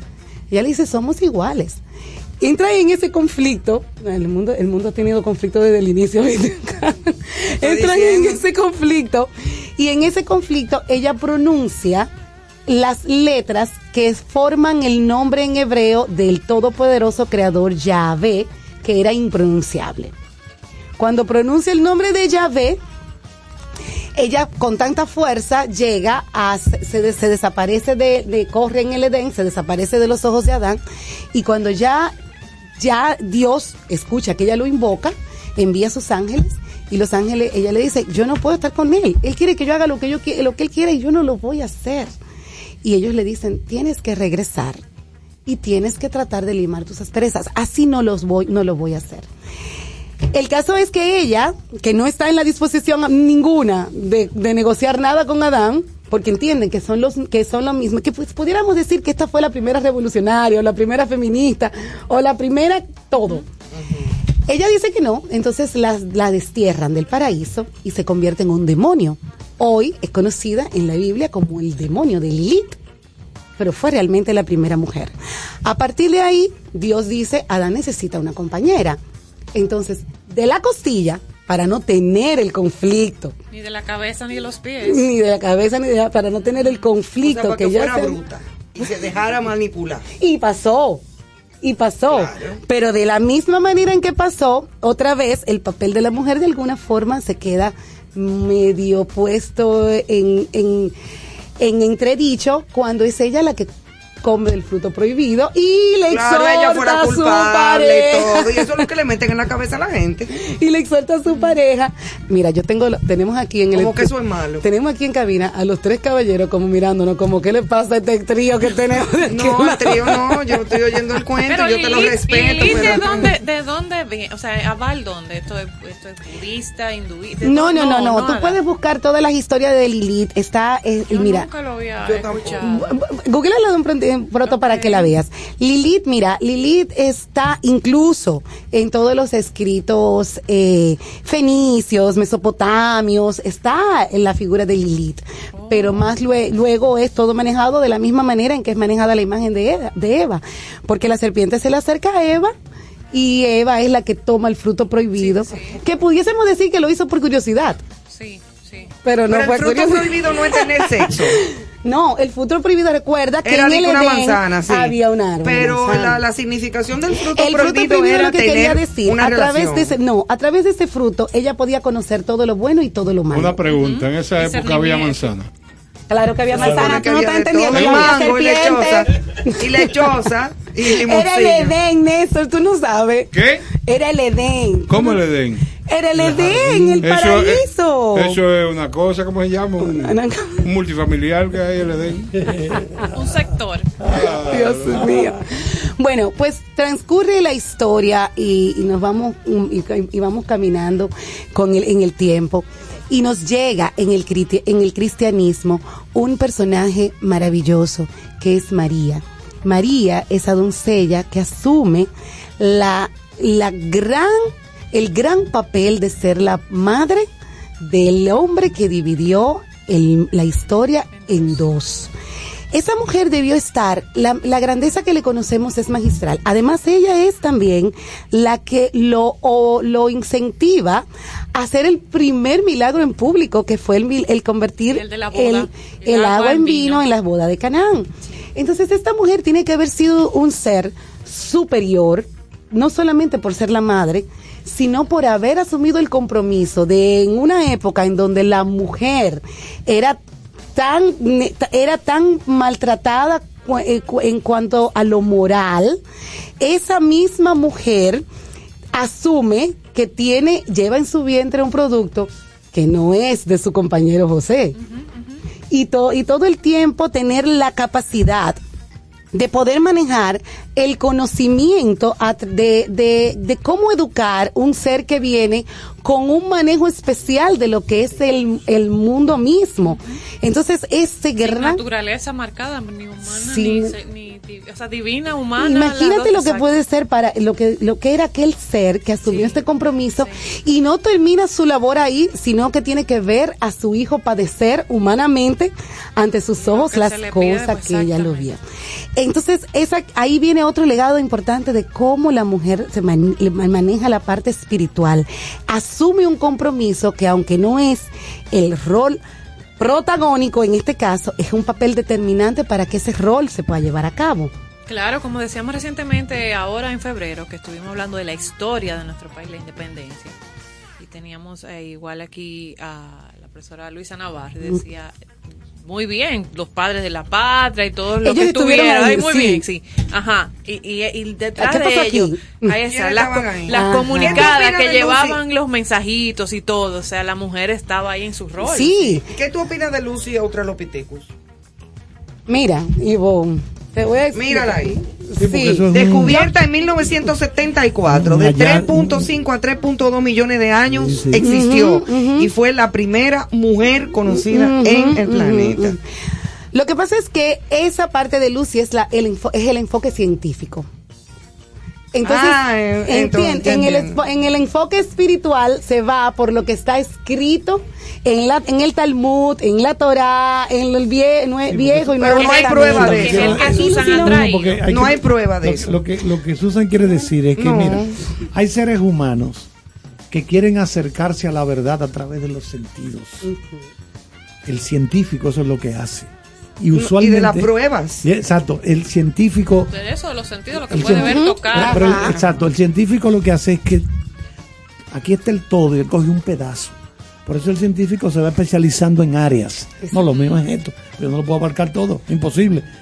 El que anda por, busca la verdad, no por los sentidos, sino por la sensibilidad, Lo espiritual. lo espiritual. Eso es otro mundo. Es completamente Son diferente. dos, dos ventanas diferentes. Sí, y, y con coincidencias mínimas O sea, tú puedes creer en Dios y, y creer en la ciencia. Bueno, Sí, por eh, supuesto. Claro, sí. eso es lo que me Por pasa a mí. Yo supuesto, creo en Dios, por pero en Dios. Exacto. Exacto. Claro, claro. Más nada de que, de que. Lilico es ellos que incitan, no, no. Bueno, ya- ya- Ahora, eh, eh, eh, eh, eh, pero la ciencia eh, te demuestra Claro, no, eso es lo que digo. Que hay Entonces- gente que, que solamente quieren Ver esa ace- parte. aceptar esa parte porque es la que pueden ver, tocar o leer. Exacto. Pero esa, esa expresión de Blaise Pascal, Ajá. poca ciencia te aleja de Dios. Mucha ciencia te acerca a Dios. Exacto. Sin embargo, de la misma forma, de que la misma forma en que el enfoque espiritual no ha sido demostrado, date cuenta de que la creación también es teoría. Como teoría. Son teorías de la creación, no hay una demostración palpable de la evolución del de, ni- ni Sí, de hay, la hay creación. demostración de la evolución en el- O sea, científicamente. No, recuerda que De las tenemos células, del agua. de- de- bueno, recuerda que hay que lo que se supone es que salimos del agua y que inicialmente éramos anfibios, pero si te vas a Darwin, él te habla de que éramos éramos eh, venimos del mono. O sea, sí, que porque hay dos todo- ramas, los póngidos, exacto, entonces los póngidos y los homínidos. Ese punto, esa L, ¿verdad? Ujú. Póngidos y homínidos. Ese Esa- vértice unión. era el supuesto o es el supuesto eslabón, El perdido. eslabón perdido. Y ahí está. A donde cambia Algo falta celularmente, no, pero ahí no está, pero eso no, lo que falta no es ni Adán ni Eva. Eh, eso es una cuestión de evolución. Es que, que falta una información. Claro, hay una, Ah. informa- hay una información que está perdida tanto en la parte espiritual Como en la- eso como en parte científica. En los dos lados hay una pieza Eh, perdida. Sí, hay, una, pa- hay porque- una pieza Porque perdida. otros siguieron siendo simios y monos y, y una parte entonces se convirtió en el Homo sapiens que somos nosotros. Quiero reiterar Que este capítulo se llama Buena Vibra. Pero Y es buena vibra esto, esto es No, no, conocimiento. No, no, esto es. Esto tengo es una frase, no, maestro, le tengo una frase. A ver. Esta frase, el que tenga oídos que oiga.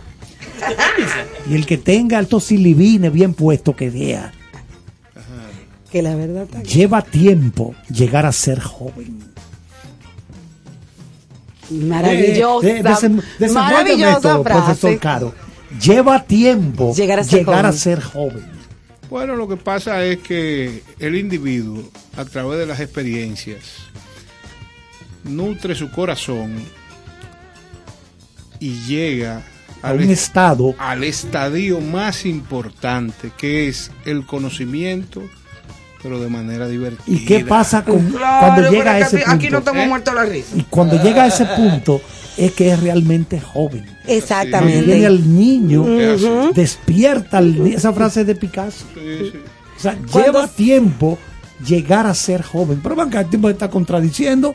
¿Cómo que va a tomar No, pero es tiempo que llegar para, a ser para- joven? hay mucha gente que no entiende Sí, eso, eso, por que eso le coge dije. vuelta el cerebro. Por eso te digo, el que tenga oídos que oiga, el que tenga ojos que vea, porque todas esas cosas esconden algo. siempre, Claro. un trasfondo Siempre, de trascendencia. Profesor Charles, cada proceso en la vida multimilenaria tiene sus propios intereses. Así es.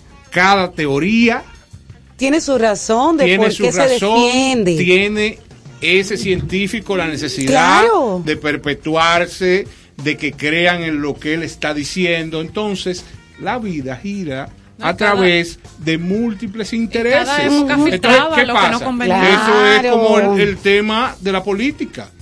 O sea, por ejemplo, ayer yo de manera jocosa iba a decir algo, pero muchas veces me aguanto tratando de que esto parezca un espacio eh, serio.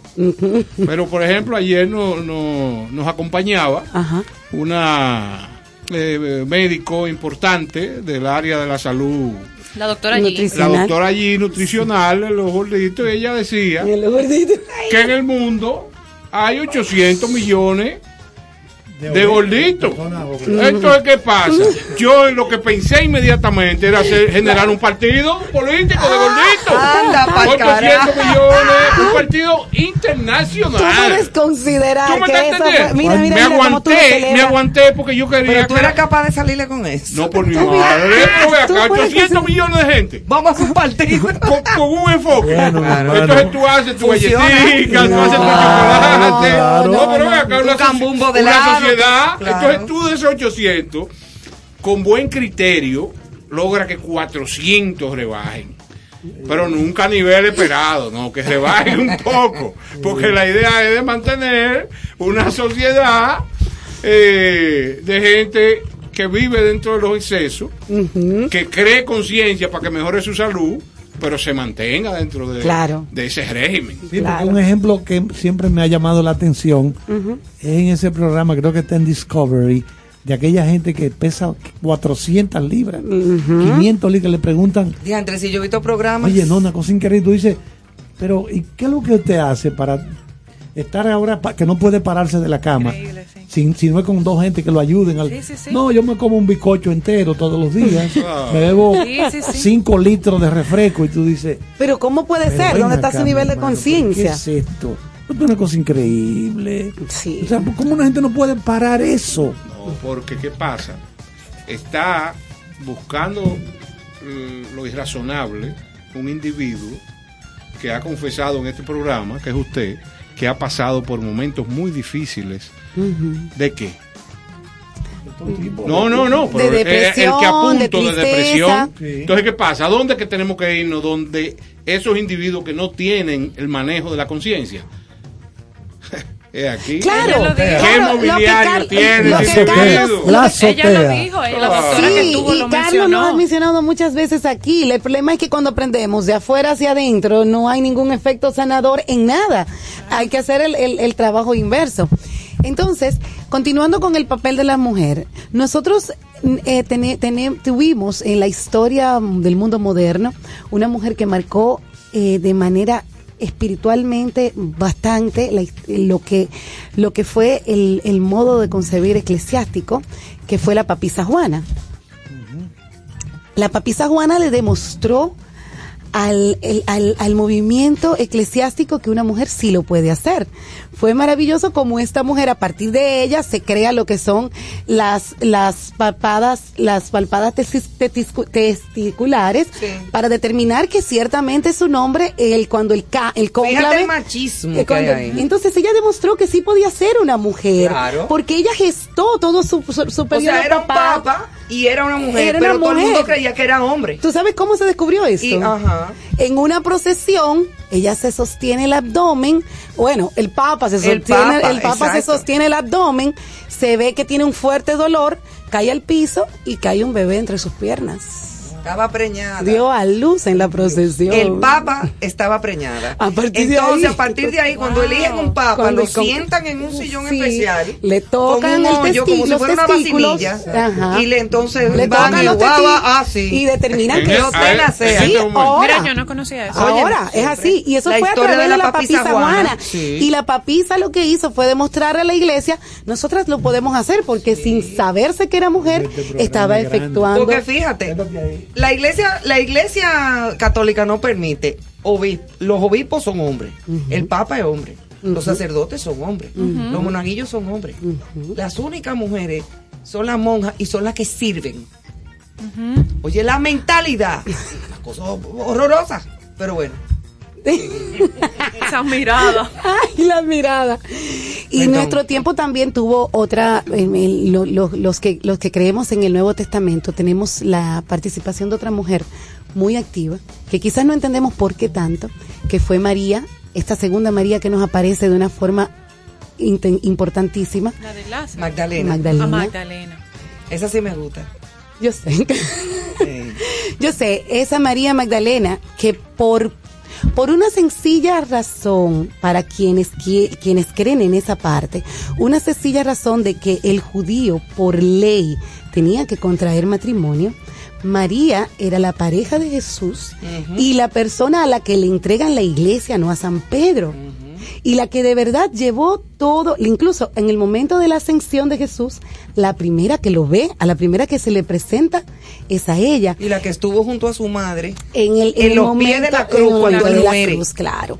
Entonces, eso definitivamente nos demuestra que el papel de la mujer espiritualmente, aunque ha sido de alguna manera eh, eh, manejado de una forma no totalmente correcta, pero sí hay algo importantísimo en las religiones orientales. Tanto la hinduista como la musulmana, el judaísmo y la budista reconoce la religión de la madre como la religión del hijo. O sea, tú, tú, tú contraes matrimonio con una persona, una, una católica, se casa con un judío y el, el, el gobierno nos reconoce el niño como judío porque entiende que no es el padre quien pasa la religión, Ah, sino la madre. El rol de la madre. Sino es un rol de la madre. Entonces, esa labor histórica que hemos tenido de ser quienes transmiten, quien enseña a un niño la primera oración y une sus manitas, en el caso de nosotros, los, los que venimos de esta parte occidental, que, que lo, hacemos, lo solemos hacer con los niños, es la madre. Entonces, nosotras somos las responsables Del sistema de creencias. del sistema de creencia que lleva un ser humano, porque desde que lo tenemos como fruto en el vientre, ya él está adquiriendo nuestros conocimientos, ya él se está, es- es- está, está recibiendo las energías que nosotros La le vamos transmitiendo ante ciertas cosas. Ya cuando nosotros vemos una cruz y sentimos la alegría con eso, ese feto, ese embrión va sintiendo también esa alegría ante esa imagen de esa cruz. Entonces, este, la, esta labor que hemos tenido nosotras y que, ten- y que debemos continuar teniendo de llevar la, la, la parte de creencias a los seres humanos. Debemos de ponerle mucha importancia y más en este tiempo y ante todo lo convulso que hablábamos al inicio. La parte básica y yo creo que el pilar de nosotras como mujeres ahora en este momento es recordarle a todos los que nos siguen, a toda nuestra descendencia, todas estas buenas dogmas, que las quisiéramos llamar religión o no, esta buena forma de pensar, esta forma de creer que hay algo superior positivo que va a guiar sus pasos, yo creo que en este momento es una manera de honrar a esas mujeres que rápidamente hablamos y hay otras tantas mujeres que en la ciencia, en, en las artes, en las músicas, en las leyes, han creado un precedente para que el mundo llegue hasta donde está hoy.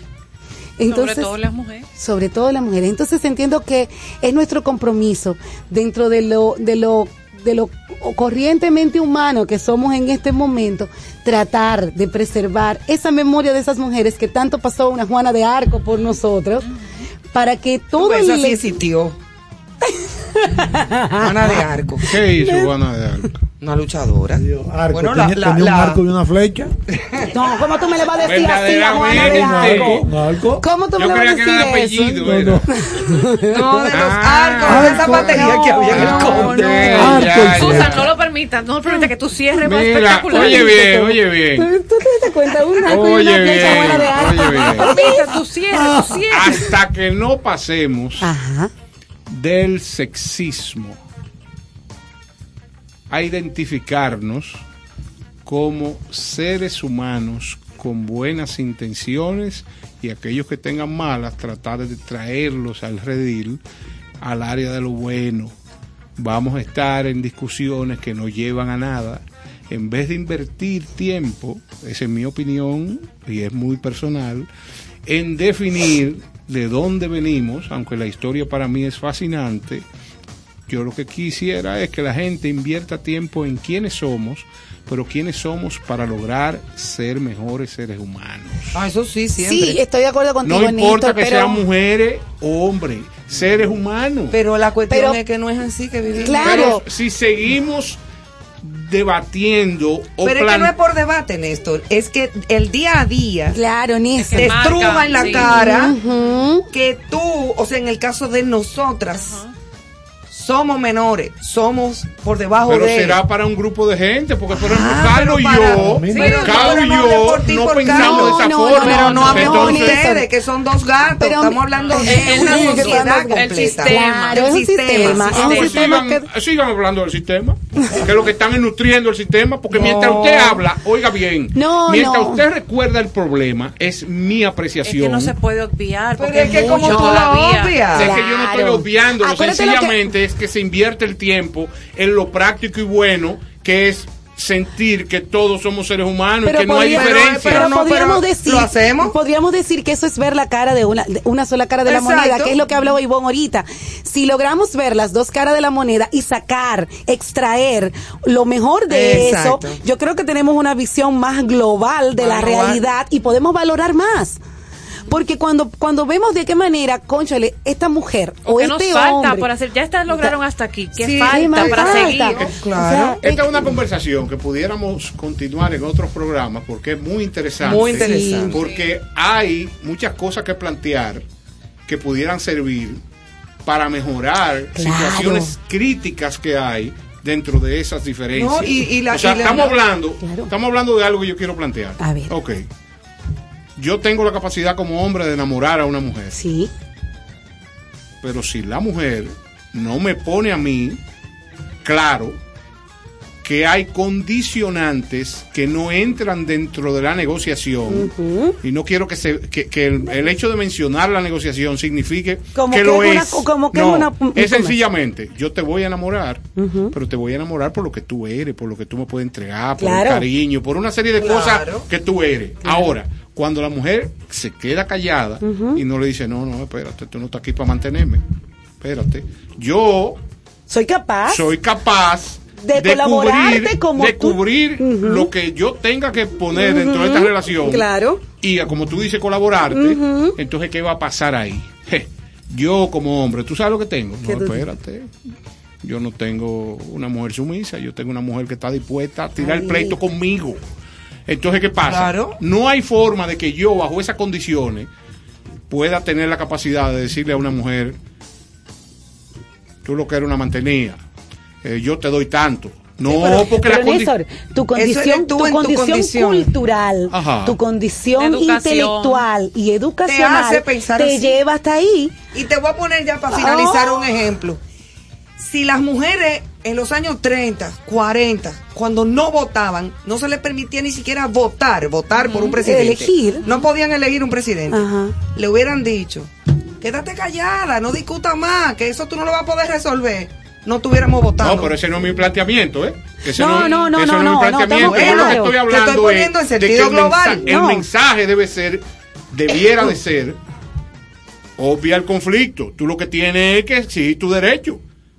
Obvia, pero no, pero, Pero le estamos para dando, al no, que no, no tú me entiendes, profesor, le estamos dando aquí esencia continuamente No. a la diferencia, a la vaina. Claro que sí, y hay que mantener eso. es que no, tenemos sí, una diferencia en esto. Lo que Monta que tu hay. partido. Es que hay.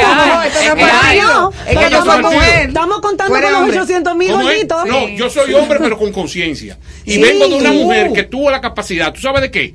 De sola. Yo lo sé, Oye, pero espérate, pero espérate, pero no me coarte. Oye, oye, no es eso, porque ahí es que está el asunto.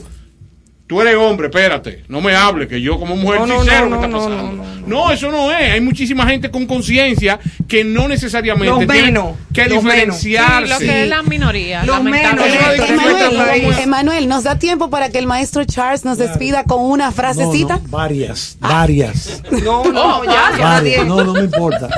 Ya, aquí vamos a durar dos horas más. Oigan esta de Bueno, María pues. Félix. Yo seré para ti una mujer más en tu vida, pero tú un hombre menos en la mía. Ay, mamá. Otra, Isa- otra, Isabel Allende, que la vamos a tener el viernes. Ay, a Isabel lindo. Allende, sí. Allende nos va a hablar. Allende los mares. nos va a hablar de Paula, su hija, Ay. y nos va a hablar de su novela más reciente. Violeta. Avanza, Carlos, que nos van a Violeta. cortar. No importa, no importa, deja eso, olvídate. Bueno, buenas noches, Isabel por si Allende dice aquí, un hombre hace lo que puede, una mujer hace lo que el hombre no puede. Y Bueno. finalmente me voy con una de Simone de Beauvoir, De papá. que es una greña pura. Dice así, no se nace mujer, llega una a serlo. Ningún destino biológico, físico o económico define la figura que reviste en el seno de la sociedad la hembra humana. La civilización en conjunto es quien elabora ese producto intermedio entre el macho y el castrado al que se califica como femenino. Ok, Buena vibra. Buenas noches. ahí lo dejamos.